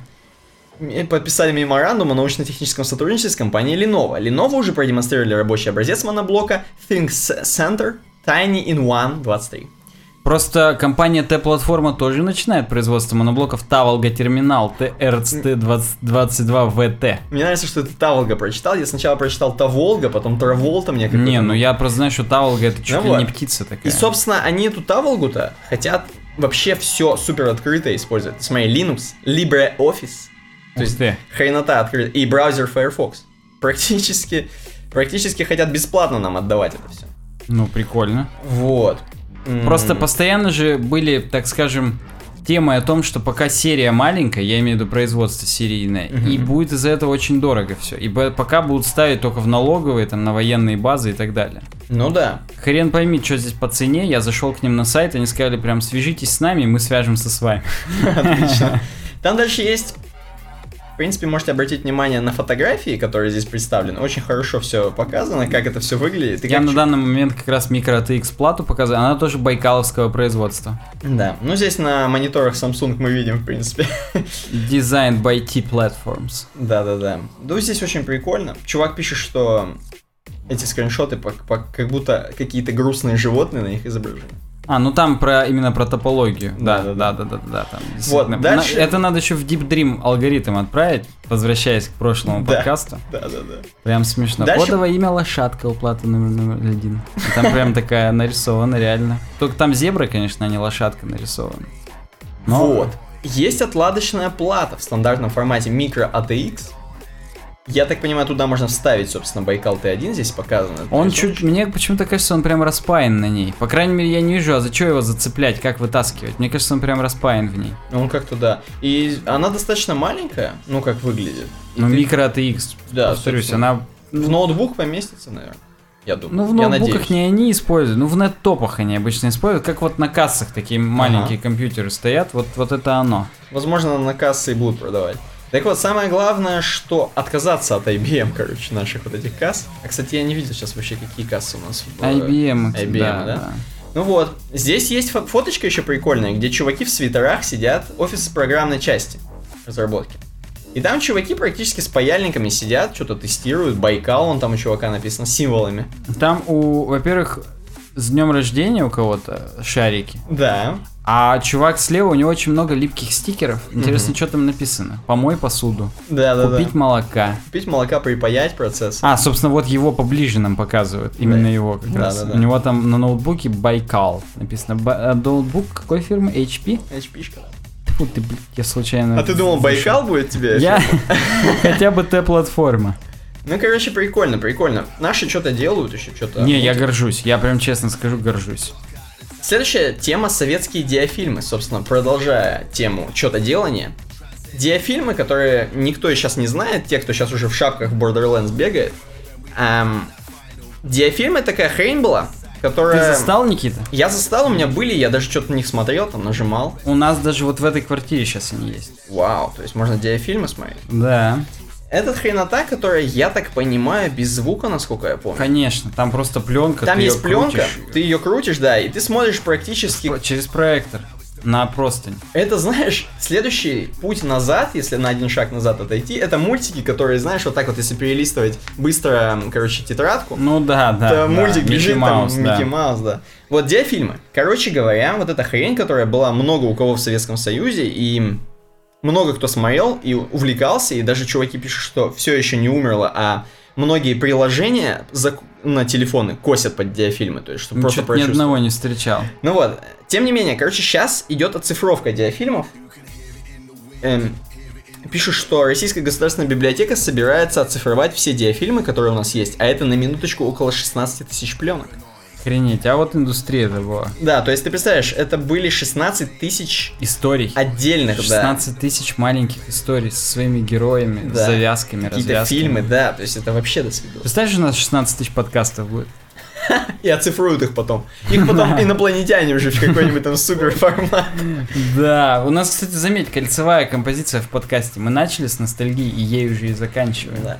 У нас, правда, там еще пару тем нормальных будет как раз. Тоже ностальгия да. еще, да. В принципе, все, диафильмы. Уже больше сотни лежит на сайте библиотеки, работа кипит. Можете посмотреть и пишите в комментариях, какие у вас были любимые. У меня был любимый про Машу, которая не хотела спать на подушке. Охренеть. И она типа не могла ночью спать, ей подушка хреновая была. Она пошла, попробовала собаки в будке поспать, ей не то. У кур на насесте попробовала, ей тоже не то. И потом она вернулась, и, блин, подушечка такая крутая. Она легла спать, и мне всегда на ночь этот диафильм показывали, когда мне был там годик, два, три. То есть еще там обучающие такие. Там прям они познавательные были, воспитательные. Вообще, это круто. Круто. Так, и следующая новость, предпоследняя, X-хромосомы, очень прикольная на самом деле. Я думаю, что это нам проплатили создатели Marvel вселенной, я так думаю, потому что как бы, я не помню, мне деньги поступали. Короче, вот это оно. Из-за мутаций в, их хромос- в X-хромосоме некоторые женщины различают в 100 раз больше цветов, чем обычные люди. Так вот, некая художница, Кончетта Антико, Как бы это не звучит. Видимо, какая-то португаль... португалская. Я не знаю, чья это. Чья-то. Можно нажать, кстати, на конче. Ну да, да, ты пока говоришь, я нажму. Так вот, она осознала, что богатство красок, которое она видит, она не употребляет наркотики, э, в окружающем мире недоступно для зрения остальных людей. Я, в принципе, забегаю опять же вперед или назад, непонятно куда. Все же говорят, что типа у мужиков может быть дальтонизм. То есть они Ну могут да, быть да, дальтониками, да. а типа женщины не могут, потому что у них опять же вот какая-то там X-хромосома, некоторые женщины. И вот она подумала, что вот эта хренотень у нее из-за генетической мутации стала результатом. Оказалось, что это Так не подумала, а оказалось так и да, есть. оказалось, что это симптом тетрахроматии. Восприятие видимого диапазона спектра элек- электромагнитного излучения комбинациями четырех основных цветов, а не трех цветов, как у нормальных людей. Ну, у нее здесь дикая дичь на сайте, извини, я перебью. Она там семинары уже всякие проводит, там учит людей и так далее, но не пока не сказано, откуда она, и Она вообще Сан- ей уже сто лет. Написано, что. Сан-Диего upcoming shows. А, Сан-Диего ну, это что у нас? Это Калифорния. То есть она, в принципе-то, такая светская львица, будем говорить. То есть ей до хрена лет. Это не то, что 15-летний iPad Pro, нет. Это все-таки тетенька. И она... Возможно, она какая-нибудь фрик, еще какой-нибудь там местный. Она, возможно, подбила братьев Вачовски сменить пол, Да. судя по тому, что у нее волосы еще крашены. Она, Согласен. конечно, может быть просто шоумен, и она, грубо говоря, поддерживает свой имидж цветовой дивы, так скажем. Да. И поэтому, не знаю, то есть тут это И, такое. короче, вот здесь говорят, что обычный чувак нормальный, он распознает три, три типа рецепторов у него. Чувствительная область. Дли- длинные волны, красный цвет, средние волны, зеленый цвет и короткие волны, фиолетовый, синеватый. Эм, некоторые ученые предполагают, что тр- тетрахроматия свойственна 2-3% женщин, или даже больше здесь написано. Но чтобы она реально проявила себя, вероятно, нужна тренировка. Вот этого гена. Причем я быстро вернусь назад. Вот этот рецептор коротких волн, фиолетовый, синеватый, он мутировал из ультрафиолетового в какой-то момент 30-90 30-90 миллионов лет назад.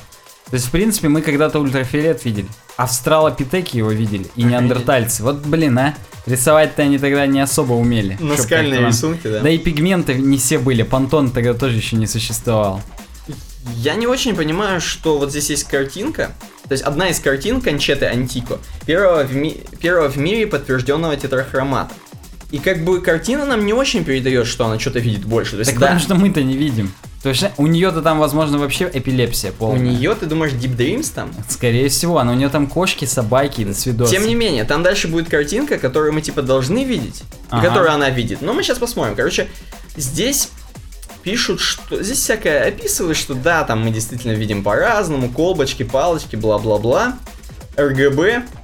М, Так вот, как и предполагали ученые, Антика показала гораздо лучший результат во всей вот этой хрени, то есть в этом Ну, в тесте. тестах, да. Да. Она в военкомат тоже пришла, и Она- она буковки все увидела. Да, ей еще говорили 307. Она все это различала спокойно. Для объяснения особенностей зрения тетрахроматы а- авторы научной работы приводят фотографию с отображением участков, на которых проявляет, проявляет чувствительность дополнительный четвертый тип рецепторов. Ну и там показывают, что это такие светлые какие-то участки, и там небольшие детали, которые, вот, на которых проявляют. И так вот, Представляешь, мы сейчас должны врать кто-нибудь, я или ты. Блин, я вижу. а я вижу, у них Вот они, да, вот он побежал, слушай. Тетрахромат побежал. Так вот, и вот еще одна иллюстрация, которая дает возможность представить, какие оттенки видит тетрахромат. Представляешь, надо нового вводить X-Men тетрахромат. Человек тетрахромат. Да. Хотя мы не способны не- не уви... Хотя мы не способны не увидеть это, но на своих импрессионистских картинах Кончета Антика как бы усиливает их, чтобы оттенки стали доступны нашему зрению. И вот она, есть фотография, тут как бы несколько так в проекции, или как это, в перспективе, перспективе, да, да. в перспективе нарисовано несколько каких-то супер, в Сан-Диего, видимо, такие растут деревья. Типа тополей что-то. Типа ну да. тополей, что-то тополи М, возможно. Эм, Так вот, она нарисовала картину, как она это видит, и усилила некоторые краски. То есть, вот, допустим, здесь на поле, на холме видно, что несколько розового есть, хотя мы это не видим в реальности, да? Но она, она просто у нее зрение хорошее, на клевер все-таки видит. Опять же, мой. Да, да, ну и она, у нее все охрененные оттенки все сочетаются, то есть она что-то типа видит. Да, Напишите ну, в мы, комментариях. мы верим ей, конечно. Но она вообще из себя бренд, конечно, сделала. Что там говорить? Да, я сейчас просто есть здесь в комментарии, где ее просто посылают куда-нибудь подальше. Нет? Но Нет. Ну, тут, что характерно, для Geek Times 253 комментария это охренеть как много. Да, и тут приводят некоторые коллоквиумы, как чувак, как устроен цвет, там вообще до свидос. Там просто комментарий саркастический. Так вот, почему цвет кодирует 32 битами, а не 24. Кто-то из стандартизировавших был тетрахроматом женщины. Хорошо. Так вот, последняя статья в этом подкасте. Ученые впервые вырастили в лаборатории человеческое сердце целиком. Научпоп, я напоминаю, у нас. Да, тут какой-то, знаешь, мне вот этот аппарат напоминает Титан, который в поезде стоит, в который ты трясащейся рукой идешь, наливай себе под кофе кипяточек, разливаешь на проводницу, которая выходит. И у тебя там Нормально. сердце. А у тебя, а у нее хоп, и у нее сердце также обугливается, то, что ты ее ошпарил кипятком 100 градусным. Так вот, генетики из Массачусетского госпиталя и медицинской школы Гарварда успешно провели эксперименты по выращиванию человеческих сердец в лаборатории. На каркасе, взятом от непригодных для пересадки донорских сердец, наросли ткани, выросшие из стволовых клеток, полученных из кожи пациентов. Профессор Савельев вот всегда говорит, что стволовые клетки это бред. Это так не бывает. А чуваки вырастили. А чё ты? Так. Видимо, он бы просто из дерьма мог вырастить, если бы его попросили. Так вот, пациенты, которым необходима пересадка органов, даже в случае успешного нахождения донора, сталкиваются с проблемами отторжения организмов чужер- чужеродных тканей. Часто же донора найти не удается, что приводит к гибели пациента. Ну, в общем, им удалось реально что-то вырастить. Я не очень понимаю, какого хрена, во-первых. Для выращивания органа необходим каркас, на котором постепенно нарастают ткань. Они нарастают, простите, в дружелюбной среде или просто сами нарастают? Ну, на каркасе. На каркасе. То есть, если каркаса не будет, не нарастут. То есть, они принимают, так скажем, э, состав каркасных клеток.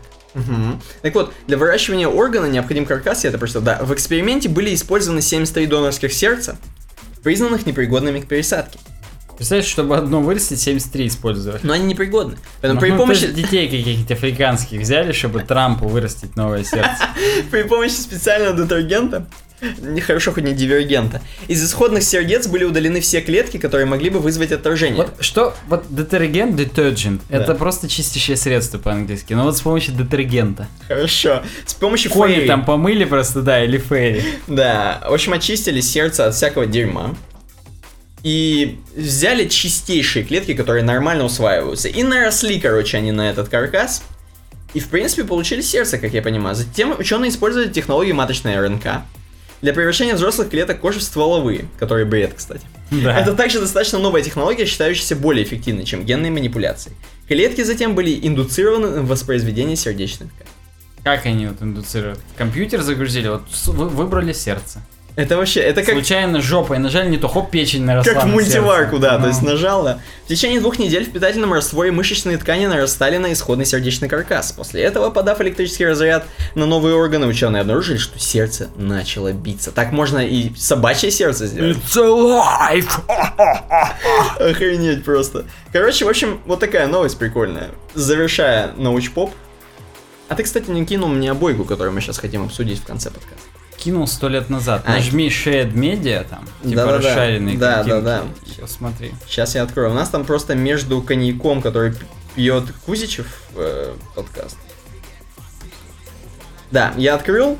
М, Вижу, нашел. Вот если бы мы были кончетой, как ее там, мы, возможно, здесь бы розовое, фиолетовое увидели. Да. Но я думаю, даже она сошлась бы на том, что на этой картинке наш подкаст. Я согласен. В принципе, передает наш... и Как ты думаешь, наш подкаст это конкретно вся атмосфера? Это гладь водная, водная гладь. И мы с тобой вон там вдвоем идем, справа вдвоем. А вдалеке двое. Это Алексей Атаманов и Антон Яценюк, которые нам темы предложили для этого Согласен. подкаста. Согласен. А почему мы идем по воде? Мы уже как бы святые. Мы как Иисусы, конечно. Мы только мы знаем по бриллиантовой руке, что там горб такой идет просто. Да-да-да. Отмель и далее. Мы просто проводники вас. Если вы именно за нами будете идти в этой водной глади, то все нормально, вы пройдете по миру веб-разработки, веб-дизайна и всего остального. Как Алексей Атаманов. Естественно. Они, видишь, они вообще впереди идут. Мы по ним, по их следам, так скажем, идем, а они Да. прорываются сквозь все эти ленты с Hacker.ru. И где они еще там это читают. Там акулы их жрут, пираньи там с разных сторон, они время свое тратят. А мы уже по протаренной дорожке идем по Миронову. Да. Опять же, с бриллиантовой руки. И да. Я еще сейчас какую-нибудь папку фоточки с отпуска туда поставлю им рядом. Они к ней типа идут, уже, знаешь, играться. К отпуску. А к работе, может, лучше они идут? Ну не, работаешь с подальше куда-нибудь уберу вообще, и все, и нормально. И в стикерах оставлю. Так что да, подписывайтесь на нас в соцсетях ВКонтакте, в новом ВКонтакте, в обновленном. В Твиттере, в Фейсбуке. В Фейсбуке у нас, внимание, 500 подписчиков теперь. Да я в Твиттере, внимание, там уже тысяча практически. Ну не практически, еще нет. Когда будет тысяча, я скажу, что будет тысяча. Подписывайтесь, поэтому. Да, поэтому подписывайтесь в Инстаграме еще и в Google Плюсе. А еще пишите нам на YouTube комментарии, ставьте на YouTube же лайки, пишите отзывы в iTunes и ставьте там звездочки. Вроде все, сказал, ничего не забыл. Отлично.